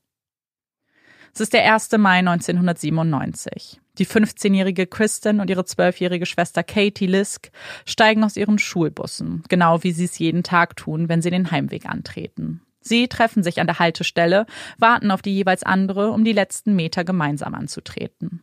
Die beiden Schwestern gehen durch dick und dünn, auch wenn sie ganz schön unterschiedliche Interessen haben. Kristen liebt es zu tanzen, Katie spielt lieber Basketball. Zu Hause angekommen, rufen sie ihren Vater an, berichten von ihrem Tag, sagen, dass sie nun angekommen sind. Als der Vater am Nachmittag wieder zu Hause anruft und keine seiner Töchter ans Telefon geht, macht er sich Sorgen. Ruft immer und immer wieder an, klingelt durch, aber ohne Erfolg. Ohne lange darüber nachzudenken, setzt er sich hinters Steuer und macht sich auf den Heimweg. Dort angekommen, fällt ihm die Schultasche auf, die auf dem Rasen des Vorgartens liegt. Neben ihr ein aufgeschlagenes Schulbuch. Aber von Katie und Kristen fehlt jede Spur. Er verständigt erst die Mutter der Kinder, danach Freundinnen, Bekannte, wählt letztlich den Notruf, um sie vermisst zu melden. Die Parallelen zu dem Verschwinden von Sophia sind sofort deutlich. Diesmal wird nicht von ausgerissenen Kindern gesprochen, sondern der Ernst der Lage ist sofort klar. Wer auch immer Sophia getötet hat, hat womöglich auch die beiden Schwestern entführt. Und wenn sie jetzt nicht schnell handeln, dann werden die beiden das gleiche Schicksal erleiden müssen wie Sophia. Suchtrupps werden losgeschickt, streifen durch die Wälder von Spotsylvania, suchen nach den Mädchen. Jede Ecke wird durchkämmt. Ohne Erfolg. Fünf Tage nach dem Verschwinden erhalten die Ermittler einen besorgniserregenden Anruf. Einer, der ihnen wie ein Déjà-vu vorkommt. Ein Mann hat eine ungewöhnliche Beobachtung gemacht. Da schwimmt etwas im Fluss. Es sieht aus wie ein Mensch. Als die Ermittler eintreffen, stellt man fest, dass es sich um zwei Leichen handelt. Zwei junge Mädchen, die später als Katie und Kristen identifiziert werden können. Auch sie wurden sexuell missbraucht. Das FBI wird mit den Ermittlungen betraut und beginnt Beweise zu sichern und Parallelen zwischen diesen beiden Fällen zu ziehen. Man findet Haare und Fasern auf allen drei Leichen, die überprüft werden und letztlich ergeben, dass sie alle drei denselben Ursprung haben. Die beiden Fälle sind also verbunden. Aber wer steckt dahinter? Fünf Jahre wird eine Taskforce ermitteln, wird über 12.000 Tipps nachgehen, über 10.000 Tests werden gemacht, DNA wird mit 1,2 Millionen Spuren verglichen und bleibt am Ende ohne ein positives Ergebnis. Eine Belohnung von 150.000 Dollar wird ausgesprochen für den Hinweis, der zur Festnahme des Täters führt. Man hatte alles versucht und trotzdem nicht herausgefunden, wer Sophia, Katie und Kristen umgebracht hat. Die Ermittler haben die Mädchen adoptiert, haben sie in ihre Herzen geschlossen, haben gelitten, wenn sie wieder enttäuscht wurden. Sie wollten Gerechtigkeit für sie und haben es nicht geschafft, den Täter zu fassen. Bis jetzt. Bis Ermittler in einem anderen Bundesstaat eine Truhe im Schlafzimmer eines Vergewaltigers geöffnet haben und dort Artikel über genau diese Mordfälle finden. Ist das ein Zufall? Interessiert sich dieser Mann einfach für Kriminalfälle? Hat er gar nichts damit zu tun? Wohl kaum. Kara hatte schon bei ihrem ersten Gespräch geäußert, dass sie nicht glaubt, dass sie die Erste sei. Er war viel zu gefasst, zu routiniert, als ob es vor ihr bereits andere Mädchen gegeben hatte. Vielleicht Sophia, Katie und Kristen? Oder sogar noch mehr? Das gilt es nun herauszufinden. Und vor allem geht es darum, den Mann zu fassen, der womöglich für so viel Leid verantwortlich ist. Um herauszufinden, wo Evanet sich aufhalten könnte, sprechen sie zunächst mit seiner Ehefrau. Die berichtet, dass sie sich mit seiner Mutter und ihrem Neffen in Disney World befindet. Als man ihr versucht zu erklären, weshalb man ihren Ehemann sucht, zeigt sich diese sichtlich schockiert. Sie weiß von nichts, kann sich nicht vorstellen, dass ihr Mann zu solchen Taten in der Lage sei. Sie weiß nicht, wo er ist. An diesem Tag haben sie noch nicht miteinander gesprochen. Die Ermittler glauben ihr. Sie verspricht morgen, nach ihrer Rückreise, ins Revier zu kommen und dann nochmal mit ihnen zu sprechen.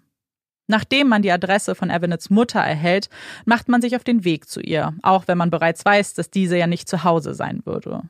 Eine gute Idee, wie sich rausstellt, auch wenn man Evanets dort nicht vorfindet. Stattdessen jedoch den bekannten grünen Trans Am, von dem man übrigens erfährt, dass er eigentlich seiner Mutter gehört. Das Auto wird gesichert und auf Spuren untersucht. Außerdem weiß man nun, dass er sich in einem anderen Fahrzeug fortbewegen muss. Am nächsten Tag sprechen die Ermittler dann endlich mit seiner Familie. Die berichten ihnen von einer schweren Kindheit. Mit zwölf Jahren hat er zu stehlen begonnen, Drogen konsumiert und wurde mit 15 Jahren das erste Mal festgenommen, weil er sich vor Kindern entblößte. Trotz seiner kriminellen Ader scheint er aber ein durchaus sozialer Mensch zu sein. Viele beschrieben ihn als höflich, zuvorkommt, ein witziger Charakter, mit dem man gerne Zeit verbringt.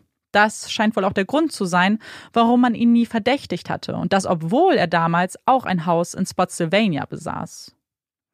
Evanets Schwester gibt zunächst nur wenig Informationen preis. Erst als die Ermittler auf sie einreden, erklären, was er mit den jungen Mädchen gemacht hat, beginnt sie in sich zu gehen. Sie gibt an, dass sie mit ihm gesprochen hat, nachdem er geflohen ist.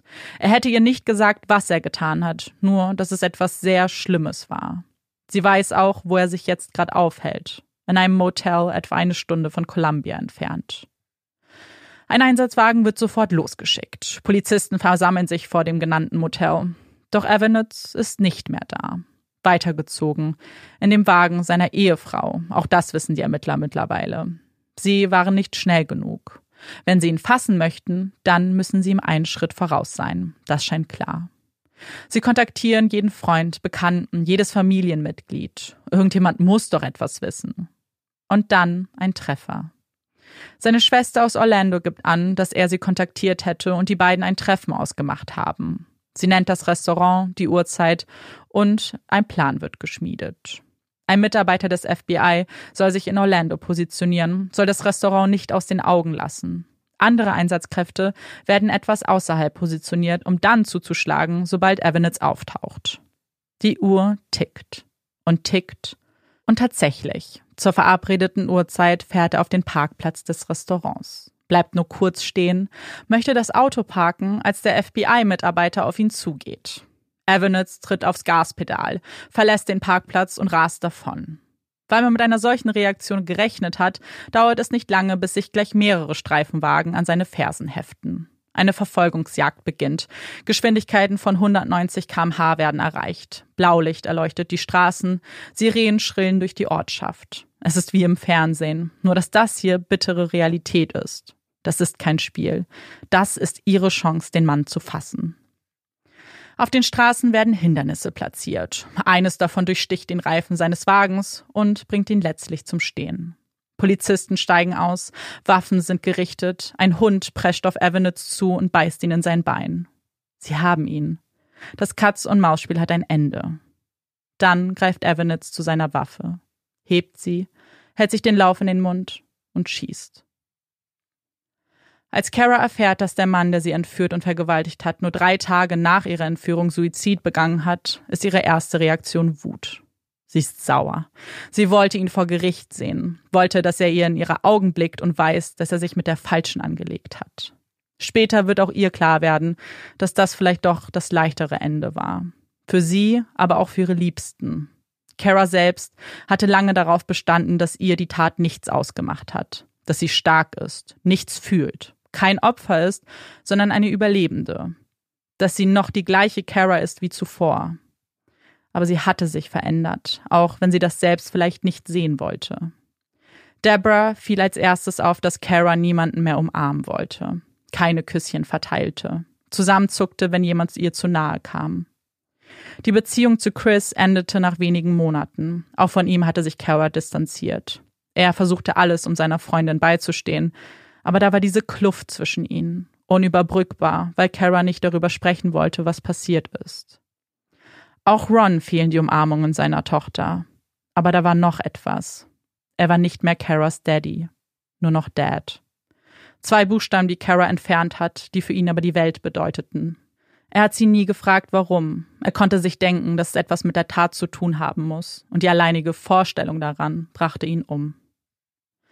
Nach dem Tod eines Täters werden oft kaum noch Ermittlungen angestellt. Gegen Tote ermittelt man nicht.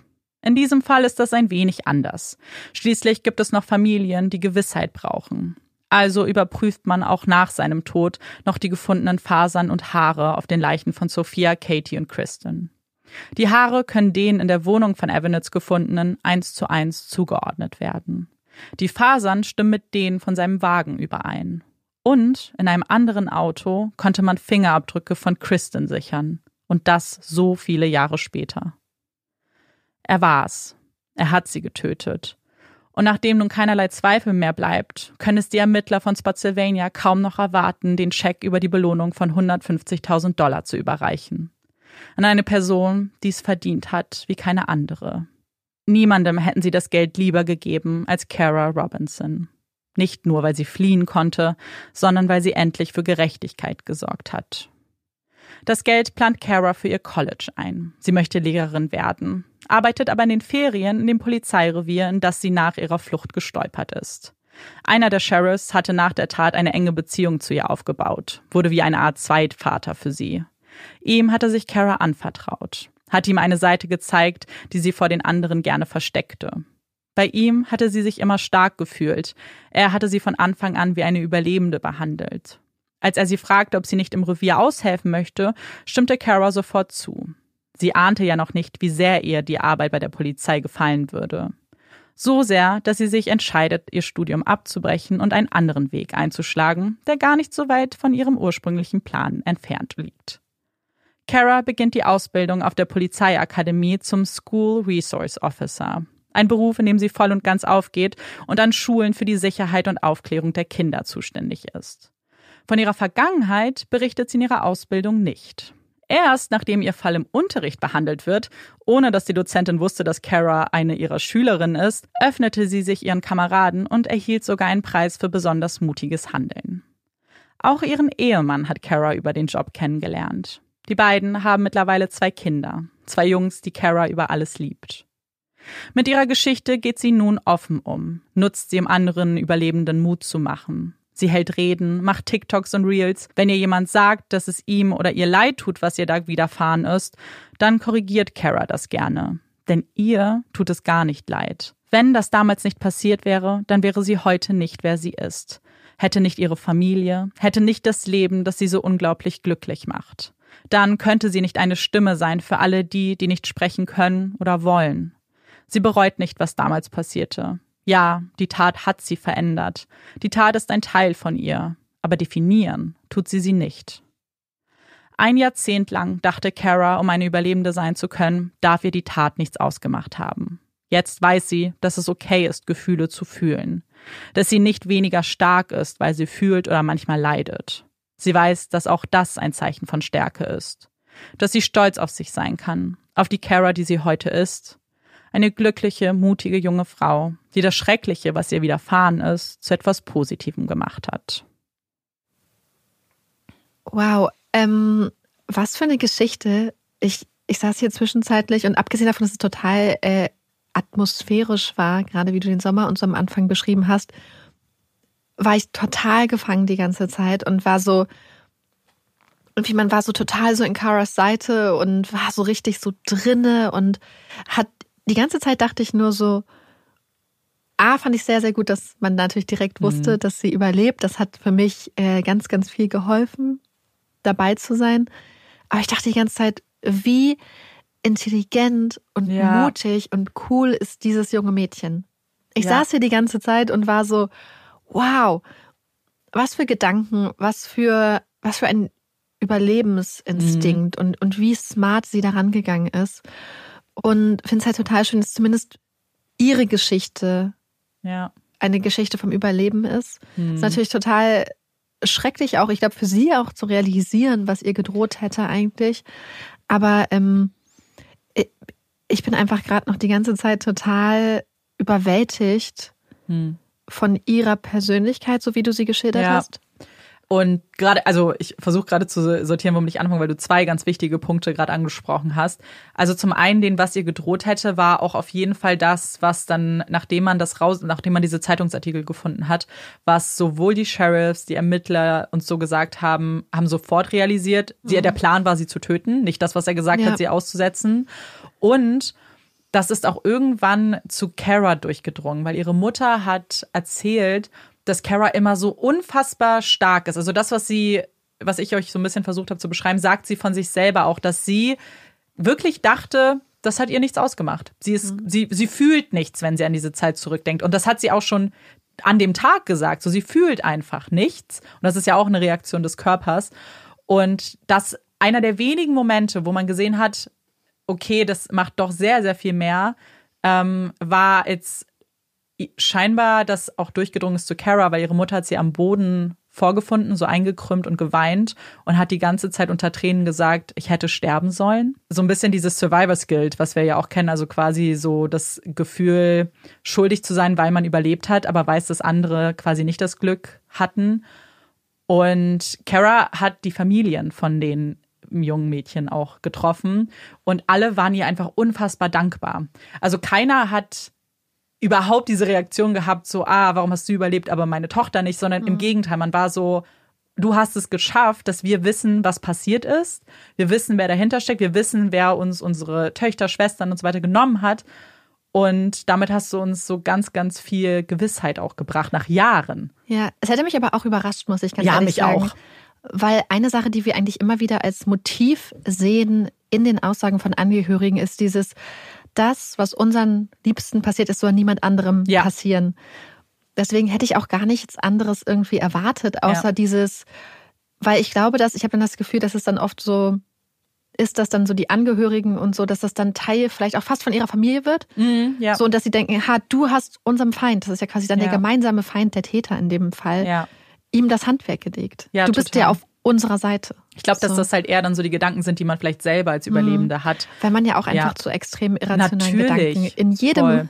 in jedem Umstand Ja. und zu jeder Zeit seines Lebens Ja. auch einfach manchmal neigt. Ja, klar. Und, Und das ist natürlich ja. komplex, was sie da durcharbeiten Das muss. ist wahnsinnig komplex und vielleicht, äh, ich, mir ist es ganz wichtig, das auch am Anfang zu sagen, ähm, was meine Quelle ist, weil ich das Gefühl habe, gerade bei so einer Geschichte einer Überlebenden ist es natürlich 300.000 Mal wertvoller, das aus ihrem Mund zu hören und die Möglichkeit haben wir. Denn Kara Robinson hat eine Doku rausgebracht, ähm, die sie selber auch produziert hat und in der sie auch erzählt. Die kann man auf Wow gucken. Die heißt ähm, Escaping Captivity, The Kara Robinson Story.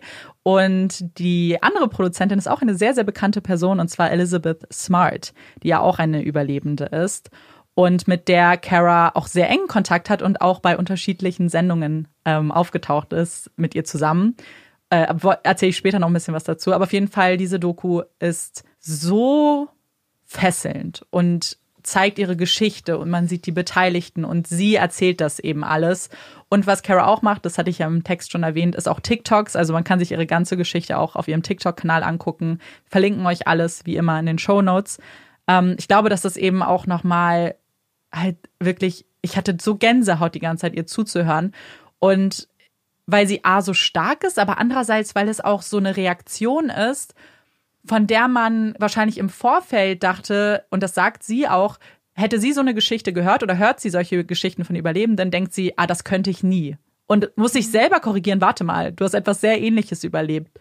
Und das ist so spannend eigentlich, weil nichts davon war ja geplant, sondern das war, wie, du gesagt hast, so ein Instinkt, so ein Überlebensinstinkt. Und das war Ja. ihre Art zu handeln. Und wir wissen aber ja, dass es ganz unterschiedliche Methoden gibt. Und es wäre ja auch ganz, ganz normal und verständlich gewesen, wenn sie eben se- sehr viel emotionaler und sehr viel weniger rational vielleicht gehandelt hätte.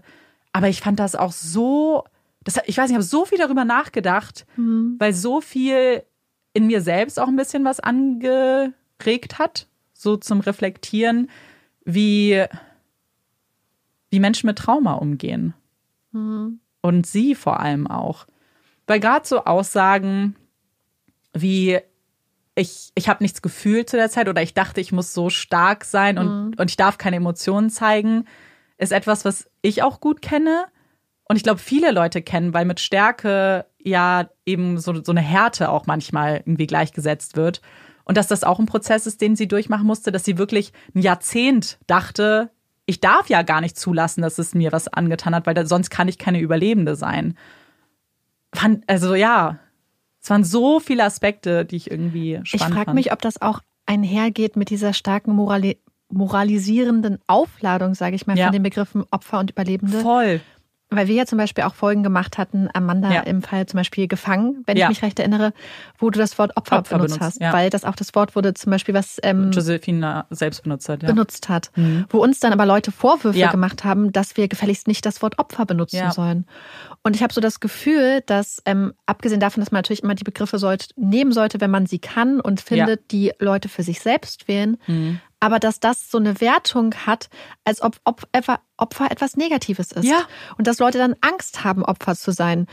Und ich habe das Gefühl, dass natürlich manchmal ist, denkt man, dass man vielleicht auch so sehr empowernd ist, wenn man zum Beispiel sagt Überlebende. Und es sind ja auch faktisch Überlebende, aber Mhm. Ja. die Leute sind oft Opfer und Überlebende Ja. und das schließt sich nicht aus, sondern geht Hand in Hand und keines von beidem ja. ist ja erstmal wertend. Genau. Außer man wertet es und macht dann zum Beispiel und sagt, hey, sag nicht, dass du ein Opfer bist, aber das ist ja, Ja. dann auch eigentlich in dem Moment dann so problematisch, weil man damit ja sagt, dass Leute, die nämlich zum Beispiel nicht überlebt haben, sondern nur Opfer Ja. sind, ähm, dass das was Negatives ist. Und ich merke das total oft, auch, wenn wir ja. schreiben, dass man denkt, ach, warte mal, wie ist denn das jetzt? Soll ich jetzt, sage ich jetzt Mhm. Opfer, Über Überlebende und dass man selber gar nicht vielleicht das so wertend denkt, aber man weiß, Mhm. dass es so wertend gesehen wird. Und, Ja. Und ich frage mich, ob das halt damit reingespielt hat, dass sie halt dieses hatte, ach nee, wenn ich Überlebende bin, dann bin ich kein Opfer und das Ja. darf ich nicht in Anführungsstrichen so Opferverhalten zeigen Ja, vielleicht. absolut. Sie hat etwas ähm, auch angesprochen, was in diese Richtung geht. Und zwar war es für sie so, wenn sie sich als Opfer definiert, dann hat er ihr etwas genommen. Und diese Power, diese Macht wollte sie ihm nicht geben, dass er irgendetwas genommen hätte und sie zu etwas anderem macht, als sie ist. So, das war so der, die erste Reaktion und warum sie sich oft gegen, gegen Opfer gewehrt hat. Sie hat sich wirklich Ja. aktiv gewehrt, dagegen ein Opfer zu sein, sondern wollte von Tag eins als Überlebende wahrgenommen werden. Aber eben dann mit der, also genau was du sagst, mit der Interpretation, aber Überlebende dürfen dann nicht leiden, weil sie sind ja keine Ja. Opfer, in, also wenn das jetzt Sinn ergibt, sondern sie müssen stark sein und sie müssen, äh, dürfen nicht fühlen und keine Emotionen zulassen. Und am besten hat sie ihnen gar nichts ausgemacht. Und das ist eben, eben so schade, wie du sagst, so dass es diese Einteilung aber irgendwie gibt, unterbewusst zum Teil, oder weil man das Gefühl Ich glaube, hat. sie wird mittlerweile auch sehr bewusst kommuniziert, weil Leute, glaube ich, sehr stark darauf Ja. achten. Und ich frage mich, ob ja, wie man damit umgeht, weil natürlich Mhm. verstehe ich genau dieses Denken. Und ich glaube, das ist ja auch das, was wir dann zum Beispiel so ja, auch drüber nachdenken. Aber gleichzeitig ist es natürlich problematisch, wenn dann ein Wort wie Opfer ja, dadurch dann auch eine Wertung schon hat. ja, So die über die Tatsache einfach Opfer eines Verbrechens sein hinausgeht. ja. Und ich muss auch, das ist ja auch genau das, was damals, als uns das jemand geschrieben hat, war für, also für mich ist immer klar, ich werde die Sprache, wenn es sie gibt, annehmen von der Person, die das durchlebt hat, offensichtlich, Ja. weil das ist, das ist ja auch dann die Entscheidung, die da irgendwie oder der Entscheidungsprozess, durch den eine Person gegangen ist.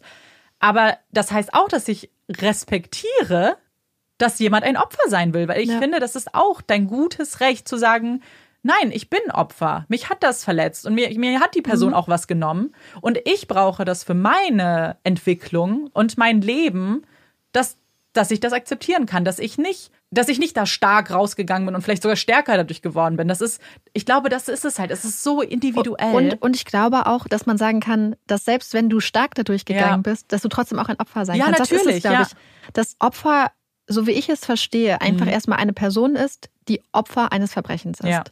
Ohne eine weitergehende, ohne dass da eigentlich, also ohne dass man es eigentlich weiter noch mit Wertung oder Bedeutung Mhm. aufladen müsste. ja, sondern einfach so ganz klinisch quasi betrachtet. Ja. Aber es, es wird halt so viel aufgeladen. Und ich frage mich manchmal, ob es vielleicht gut tun würde, da einfach auf diesen Wort Ursprung, Ja. ich weiß nicht, ob das der Wort Ursprung ist, aber so Hm. damit zurückzugehen. Also ich weiß es nicht. Ich, es ist nur gerade so ein Gedanke, den ich habe, den ich total spannend finde, Mhm. einfach gerade nach dem, was du halt auch gesagt Ja. hast, dass es ihr Selbstbild beeinträchtigt. Oder man, man benutzt dann so viele andere Worte, oder zum Beispiel Betroffene und so. Und ich finde Mhm. das auch alles total äh, super wichtig, dass man bei Sprache total, total Ja. vorsichtig ist. Aber vielleicht macht das auch manchmal was dann mit Leuten, ja. was man gar nicht beabsichtigt.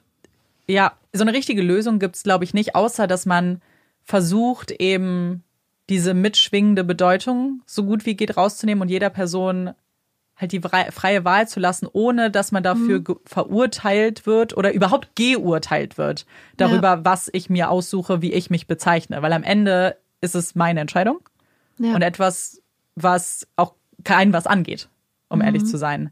Zumal wir ja dadurch auch fast so eine, Hierarchie, die aufgebaut Ja. wird, dass es Überlebende gibt Stimmt. und Opfer. Ja. Aber zum Beispiel Leute, die sowas nicht überleben, Ja, heißt nicht, dass sie weniger Überlebenswillen hatten. Das Ja. heißt nicht, dass sie weniger stark waren.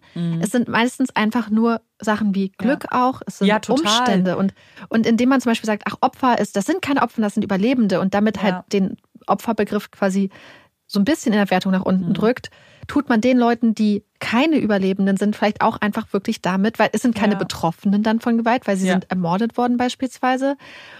Und das hat aber nichts damit, also mhm.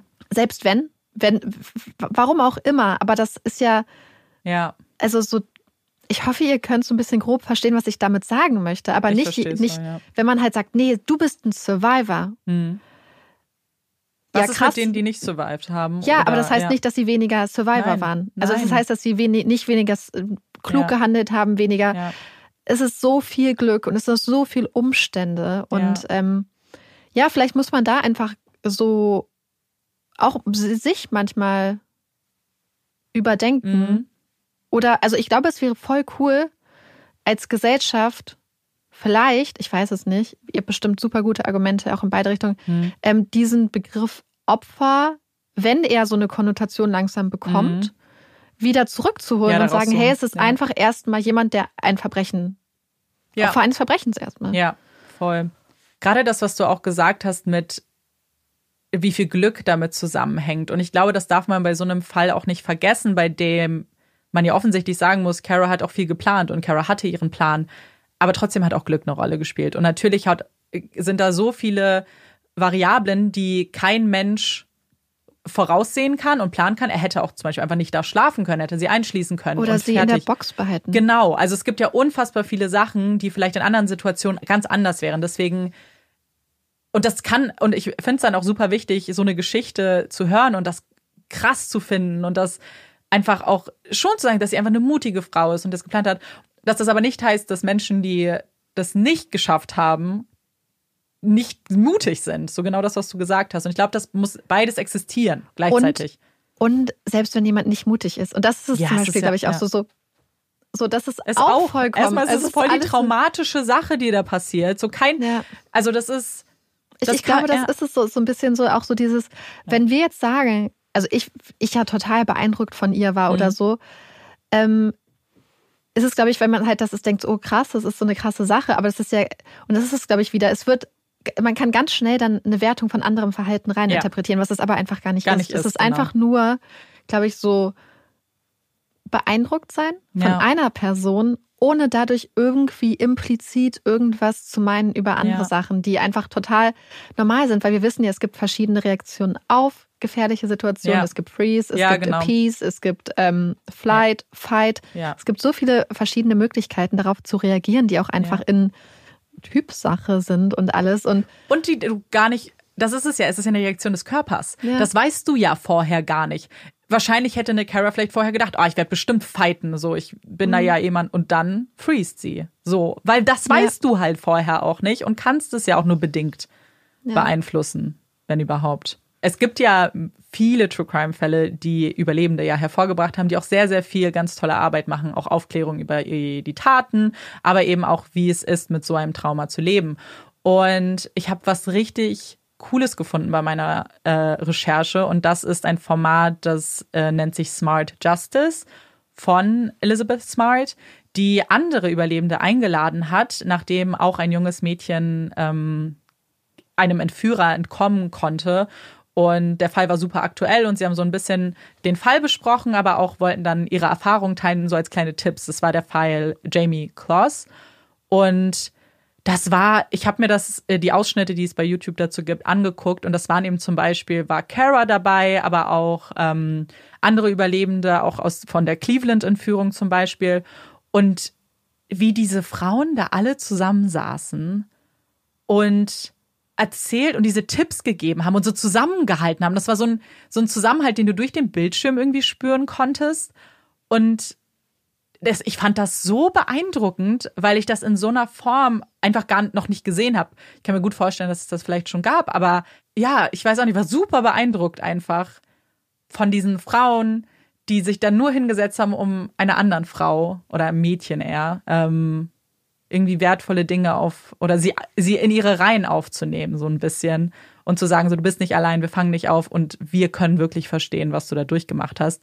Es sind ja auch seltene Fälle. So die Reaktion, die der Detective hatte, ist ja erstmal auch tatsächlich sehr realistisch, dass jemand so entführt wird von einem Serientäter womöglich, passiert nicht so oft. Und dann auch noch überlebt. Genau, genau.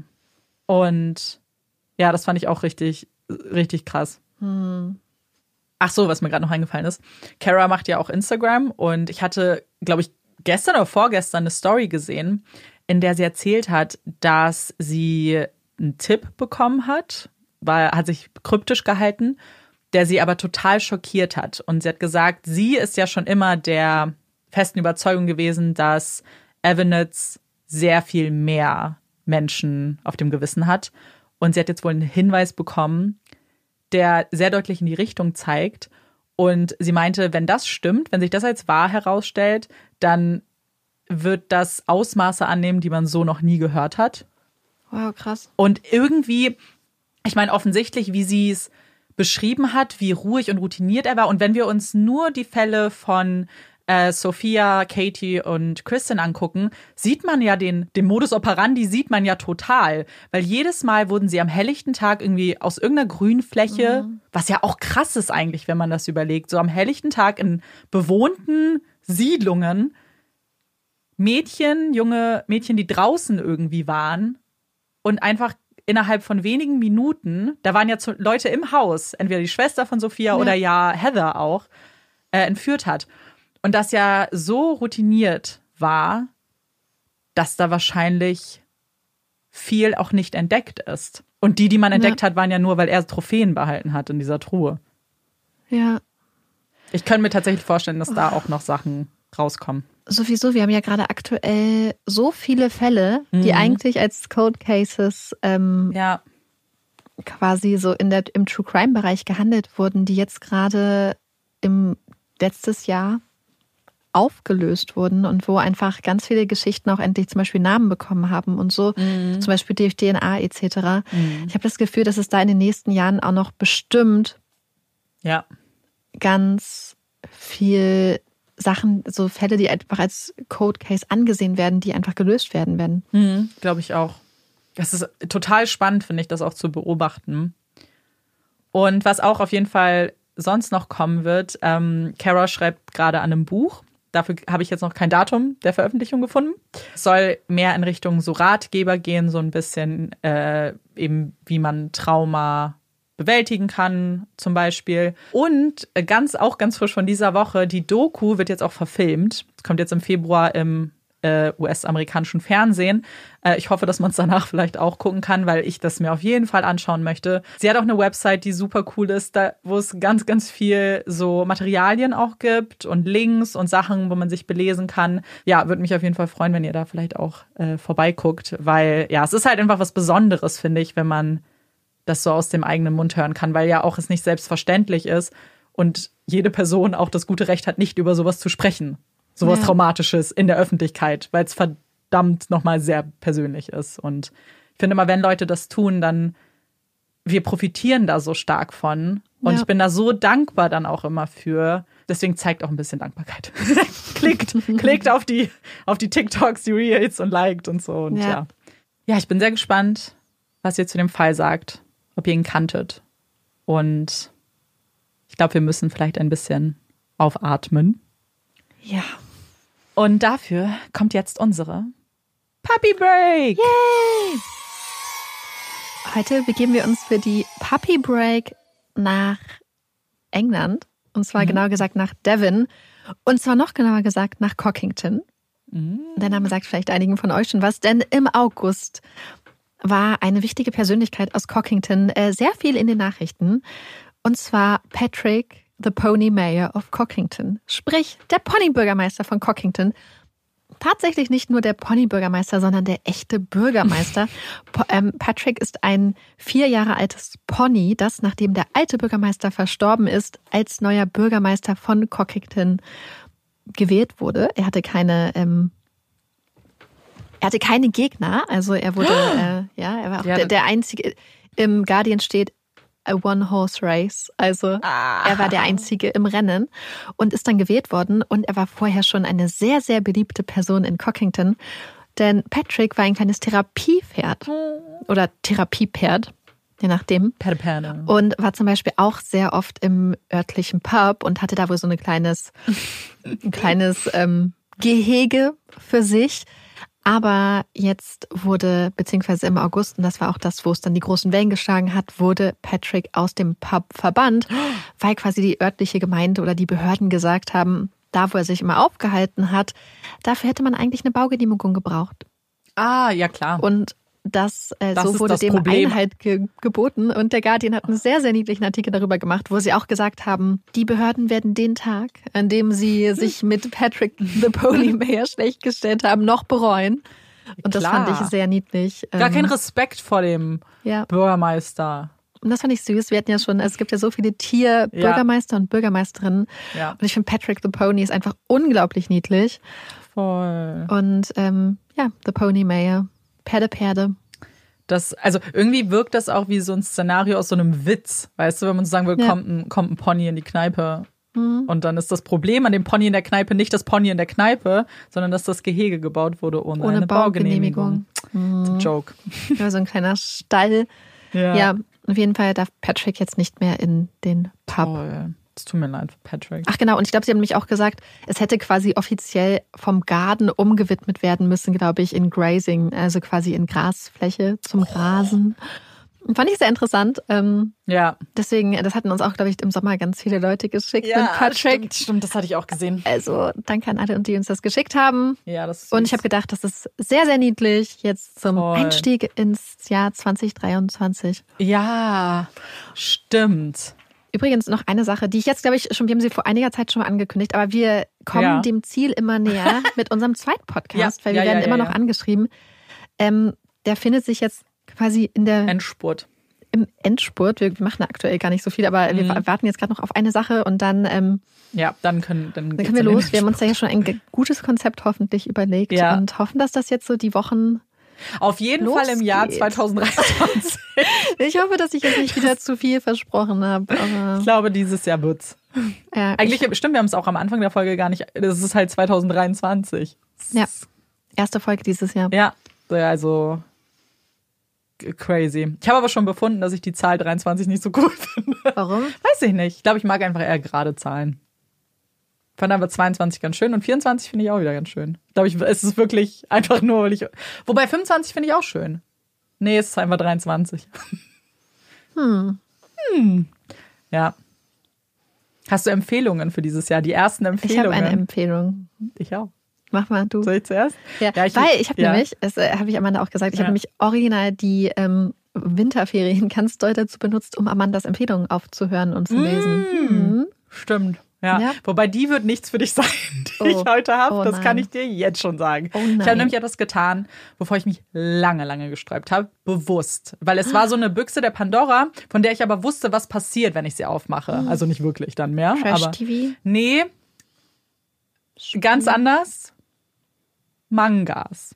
Ich, ich wusste, ich habe, also es war schon sehr naheliegend für mich, dass wenn ich es anfange, dass es mir gefällt. Und ich hatte, also, ähm, und auch das ist eingetroffen. Aber das eröffnet mir jetzt eine Welt, die ich, glaube ich, in meiner Lebenszeit nicht mehr erschließen kann komplett, weil es ja so viele Serien und so viele Reihen und so viel Mangas gibt, dass ich jetzt Probleme habe, ganz sicher, weil ich mich jetzt festlegen muss. Und ähm, ich habe mit einem Manga angefangen, was ich gar nicht kannte, weil das wollte ich auch so ein bisschen. Ich wollte nicht mit irgendwie in einer Serie rein, die ich schon so ein bisschen kenne von Animes. Und äh, zwar heißt das Manga Orange. Und da geht es um eine Freundesgruppe.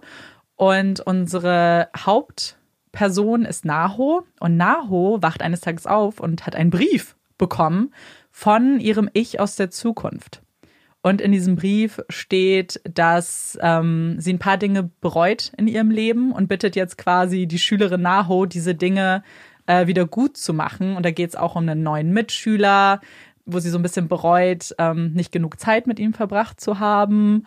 Und ich fand, das klang schon alles mega cool. Und ich habe jetzt den ersten Band gelesen und fand es einfach total schön geschrieben, gemalt, voll emotional. Ich habe einfach schon geheult beim ersten. War einfach mega traurig. Habe mir direkt jetzt schon den zweiten und den dritten Band geholt und dachte, vielleicht ist das, also ich weiß, dass das schon so unter Kennern und Kennerinnen so verbreitet ist. Aber ich hatte davon noch nichts gehört, bis es dann eine YouTuberin, der ich folge, empfohlen hat. Und ich kann mir vorstellen, dass es vielleicht anderen auch gefällt. Ähm, ja. Und jetzt habe ich halt ein Problem. jetzt, jetzt, oh, jetzt habe ich angefangen, Mangas zu lesen. Äh, Tja, dann äh, jetzt weniger Podcast, mehr Manga. Genau. Hm. Was hast du? Okay, vielleicht wirklich keine Empfehlung. Ja, ja, ja. Ja, also, Amanda hat ja vor einiger Zeit Jeanette McCurdy, I'm Glad My Mom Died, empfohlen. Und das habe ich mir dann ja auch irgendwann angehört. Und dann war ich so, oh, das finde ich total cool. Und dann dachte ich, der nächste logische Schritt ist dann ja ein anderes, eine andere quasi Autobiografie, die gerade rausgekommen ist, und zwar von Tom Felton, Mhm. aka Draco Malfoy, Ja. Beyond the Wand. Das heißt, der Schauspieler, also die, die ihn kennen, kennen ihn ja, Ja. wahrscheinlich eh. Tom Felton hat jetzt halt quasi seine Autobiografie rausgebracht, wo er so ein bisschen beschreibt, so quasi auch seine Anfänge in der Schauspielerei, wie er dann zu Harry Potter kam, die Zeit danach. Und ich fand das, also ich habe es als Hörbuch gehört, weil ich finde wirklich, dass man Biografien als Hörbücher finde ich Ja, ist einfach ich die auch. ultimative Kombination. Und es war so lustig. Ich habe wirklich, glaube ich, innerhalb der ersten halben Stunde oder so Mhm. oder Stunde vielleicht, habe ich einmal richtig dolle, also so richtig krass gelacht, weil es einfach unglaublich niedlich ist und er ich finde, er ist total schön, weil er total ehrlich dazu steht, wie er sich Ja. teilweise auch verhalten hat und so und ähm, und das auch so ein bisschen kritisch manchmal hinterfragt vielleicht und das fand ich ganz äh, schön Ja. und er hat auch lustige Situationen geschildert. Ähm, wird hinten raus auch sehr ernst, aber er schreibt so toll darüber und und ich fand das einfach unglaublich gut, unglaublich wertvoll und ich fand es total interessant, Einblicke zu kriegen Mhm. in die Welt von Harry Potter. Ja, also die ist wirklich- Filme, weil ich finde immer so ein Making-of, finde ich, bin ich riesiger Fan. Ich liebe Making-ofs Ja. zu gucken. Und es war einfach total schön, so sein Blick hinter die Kulissen und ähm, was er sagt über Mental Health und so, ist das super cool. Und äh, deswegen, wer es sich anhören möchte, ich kann absolut das Hörbuch empfehlen. Er macht das sehr, sehr gut. Und unglaublich sympathisch und unglaublich äh, gut. Ja, das ist, also ich hatte das auch schon gesehen und ich wollte es auch die ganze Zeit hören. Das höre ich mir, glaube ich, auch auf jeden Fall an. Ja, Weil es einfach richtig spannend finde. ja es, ich fand's. Die ich Idee fand's, alleine. Ich fand's so interessant, weil ich ja, also wie wahrscheinlich die meisten Leute gar keine Ahnung habe von Filmindustrie und wie Mhm. Sachen so ablaufen und so Mhm. außer halt Making-ofs gucken und ja, ähm, vielleicht mal irgendwie so eine, so eine Biografie auch lesen und so. Und ich fand es Ja. äh, total den interessanten voll. Einblick. So, Und ich habe gehört, dass das Vorwort von Emma Watson ist. das ist im Hörbuch nicht dabei. Oh, ich hatte das nur bei, bei einer YouTuberin gesehen, die das Buch Ja. aufgemacht hat. Dann ist Äh, das nur im Buch? Ja, wahrscheinlich hätte sie das sonst eingesprochen. Oh, das wäre doch voll cool gewesen. ja, es ist sonst aber die unabgekürzte Version. Ja, das stimmt, das ist ja auch mal steht wichtig. dabei. Ja. Wobei ich habe das Gefühl, dass die meisten Bücher, die man hört Ja. als Hörbücher, auch wirklich dann original sind. Aber bei Kinderbüchern habe ich rausgefunden, dass es Ah. oft so bei Percy Jackson und solchen Sachen Die sind gekürzt immer. nicht immer. Ah, okay. Aber teilweise, ich glaube, dass es bei Kinderbüchern oft ist. Aber bis Mm. jetzt sonst, die Bücher, die ich Ja. gehört habe, waren eigentlich immer ja. Full Length. Ja, ich habe auch immer darauf geachtet, dass da ungekürzt steht, aber ganz oft steht es halt nicht dabei. Das Und sind dann, dann, glaube ich, einfach die ganz Ah, normalen okay. Bücher. ja, weil das war auch noch so eine Frage, die mir nicht so klar war, wie ich Ja. das. Okay. Aber es ergibt ja auch gar keinen Sinn, weil Ja. gerade wenn du ein Buch hast, wo viele Sachen wichtig sind, kannst du ja oft gar keine Sachen wegkürzen. Ja, das habe ich mich eh immer gefragt. ähm, und ich lese jetzt auch zum Beispiel gerade auch wieder eine, höre eine Biografie auch Mhm. von Ivana Lynch, auch von Harry Mhm. Potter. Cool. Das sind auch 14 Stunden fast. Also ja, gut, das muss das schon ist viel. ultra sein. gut auch. Ja. Äh, mal gucken, ob ich das dann empfehlen empfehle. kannst. Ich hab, muss ganz kurz was dazu sagen, was mir jetzt gerade einfällt, zu einer anderen Empfehlung. Ich glaube, meiner letzten richtigen Empfehlung vor der Weihnachtsfolge beziehungsweise dem Weihnachtsteil. 1899 wurde gecancelt. Oh. Ich bin. Also gibt es dann keine Ich habe eine Petition unterschrieben. Ich habe eine Petition unterschrieben, dass das nicht Wow. sein kann. Das habe ich in meinem Leben noch nie gemacht. Aber ich war so schockiert. So schockiert. Also warte mal, braucht man das dann zur Auflösung theoretisch? ja, Oh, uh. jetzt gerade sind wir in so einer, wir wissen oh mein Gott. nichts. Und dazu Das- muss ich ja sagen, dass Amanda da ja Oh. schon ihre Grundregel gebrochen Ja. hatte, ne? Weil Amanda sagt ja eigentlich, dass sie nichts guckt, Ja. was keine Fortsetzung hat. Und ne? ich hätte, ich hätte meinen kleinen Finger verwettet darauf, dass das weitergeht. Ich hätte jetzt einen Finger weniger, weil Oh mein Gott. ich weiß nicht warum. Aber Leute, also ich bin nicht alleine. Es haben zu meinem, dem Zeitpunkt, als Mhm. ich die Petition unterschrieben habe, waren schon 50.000 Leute. Na, okay. Mhm. Das heißt, die Leute sind sauer und ich kann es auch nicht verstehen, weil es war, ich habe es ganz oft in der Top 10 Netflix-Dings Mhm. gesehen. Ich verstehe nicht. Wie, ich hoffe, das sind ja Leute, die hoffentlich Geld haben, die hoffentlich wen anders finden, notfalls. Mhm. Weil ich bin, das, oh mein Gott, ich bin so sauer. Du kannst dir nicht vorstellen. Doch, ich kann es mir vorstellen. Das ist mein Teenie, Teenage Bounty Hunter Oh. Ja. Gefühl. Wobei hier ist es, also ich, Ich, fühle immer noch den Schmerz. Ich habe gesehen. über Teenage Bounty Ja, Hunters heute ich. noch nachgedacht. So Oh, war so, was es- war das für eine Scheiße? Ja, und ich bin auch so sauer auf Netflix, weil es ist eine Serie, die so überhaupt keinen Sinn ergibt. Die erste, dann können sie die auch rausnehmen. Mhm. Weil du kannst jetzt die erste Staffel dir nicht einfach angucken. Das ist nicht, Ja. du kannst es dir schon angucken, aber dann hast du eine Auflösung, die eigentlich, also in der letzten Folge erfährst du eigentlich erst, was passiert. Hm. Und dann bräuchte man jetzt noch eine Staffel, Ja. mindestens eine. Ich denke, ich denke, es war wieder auf drei aufgebaut, wie bei Dark, ehrlich gesagt. Weil, oh, ich, oi, mein Jahr hat nicht gut angefangen, muss ich sagen. Amanda sieht so wütend aus Ja, gerade. ich bin richtig wütend gewesen. Aber ich habe da heute drüber nachgedacht, weil ich Mhm. drüber nachgedacht habe, dass äh, Emily in Paris, wo ich jetzt gerade die dritte Mm. Staffel geguckt habe, so nebenbei, auch eine Fortsetzung wieder braucht. Echt? Äh, irgendwann reicht's doch auch mal. Also es braucht wirklich jetzt unbedingt eine Fortsetzung. Na toll. Und ähm, ja, mal schauen. Aber Wednesday wurde verlängert. Ich weiß nicht, ob du Oh, es gesehen hast. Heute oder gestern hatten, Oh, haben sie es gepostet. Yes. Zweite Staffel. Wobei es da auch kurz aussah, das nicht, weil Echt? irgendwie, irgendwie die, ich will jetzt nicht lügen, aber irgendeine Firma wurde verkauft, die eigentlich mal Netflix gehörte und jetzt nicht mehr. Und dann dachte man, oh, die Schlussfolgerung ist, dass das jetzt auch nicht Mm. weitergeführt wird, aber scheinbar nicht. Ja, Wednesday fand ich ja sehr, sehr, sehr. Ja, das sehr muss ich auch noch gucken. Ich hinke sehr. Das hatte ich auch empfohlen. Ne? Ja. Hast du einen Hot Take? Ich habe hier jetzt schon voll geraged. Okay, dann machen wir diese Folge keinen Hot Take. Weil ich habe eigentlich auch nur einen Rage und den können wir nochmal wann Oh. anders. Ich habe ja jetzt schon genug geraged. Amanda muss sich jetzt erstmal beruhigen. Ich muss mich wirklich beruhigen. Ich, hab, ich sag's halt auch nur, weil ich hoffe, dass jetzt ganz viele Leute da sind und auch sauer sind. Mhm. Und dann können wir zusammen sauer sein darüber. Ja, ich hatte auch so manchmal das Gefühl, weißt du, dass man manchmal ja zum Beispiel denkt, ach, ich möchte jetzt keine Serien empfehlen, Mhm. die jetzt gerade eh gehypt, Gehypt werden. sind, ja. Aber ich glaube, wir haben gelernt, dass man theoretisch genau die Serien, die man Ja. gut findet, trotzdem empfehlen muss, Ja. weil ja, glaube ich, diese Anfangszeit total wichtig, Wichtig ist, hm. Und nicht, dass ich jetzt glaube, dass jetzt hier unsere Community da einen großen Unterschied macht, aber Vielleicht schon. ähm, wer weiß. okay, dann ähm, können wir Ja. diese Folge vielleicht abschließen. Die erste Folge im Jahr 2023. Ja, ich, äh, dann müssen wir gleich hier alles aufräumen. Wir haben noch ein paar Mhm. Snacks zu essen. Ja. Die packen wir ein, dann macht Marike los. Mache ich los. Sie macht Oh. los, ich mach los nach Hause und chill ein bisschen. Ich werde, glaube ich, lesen.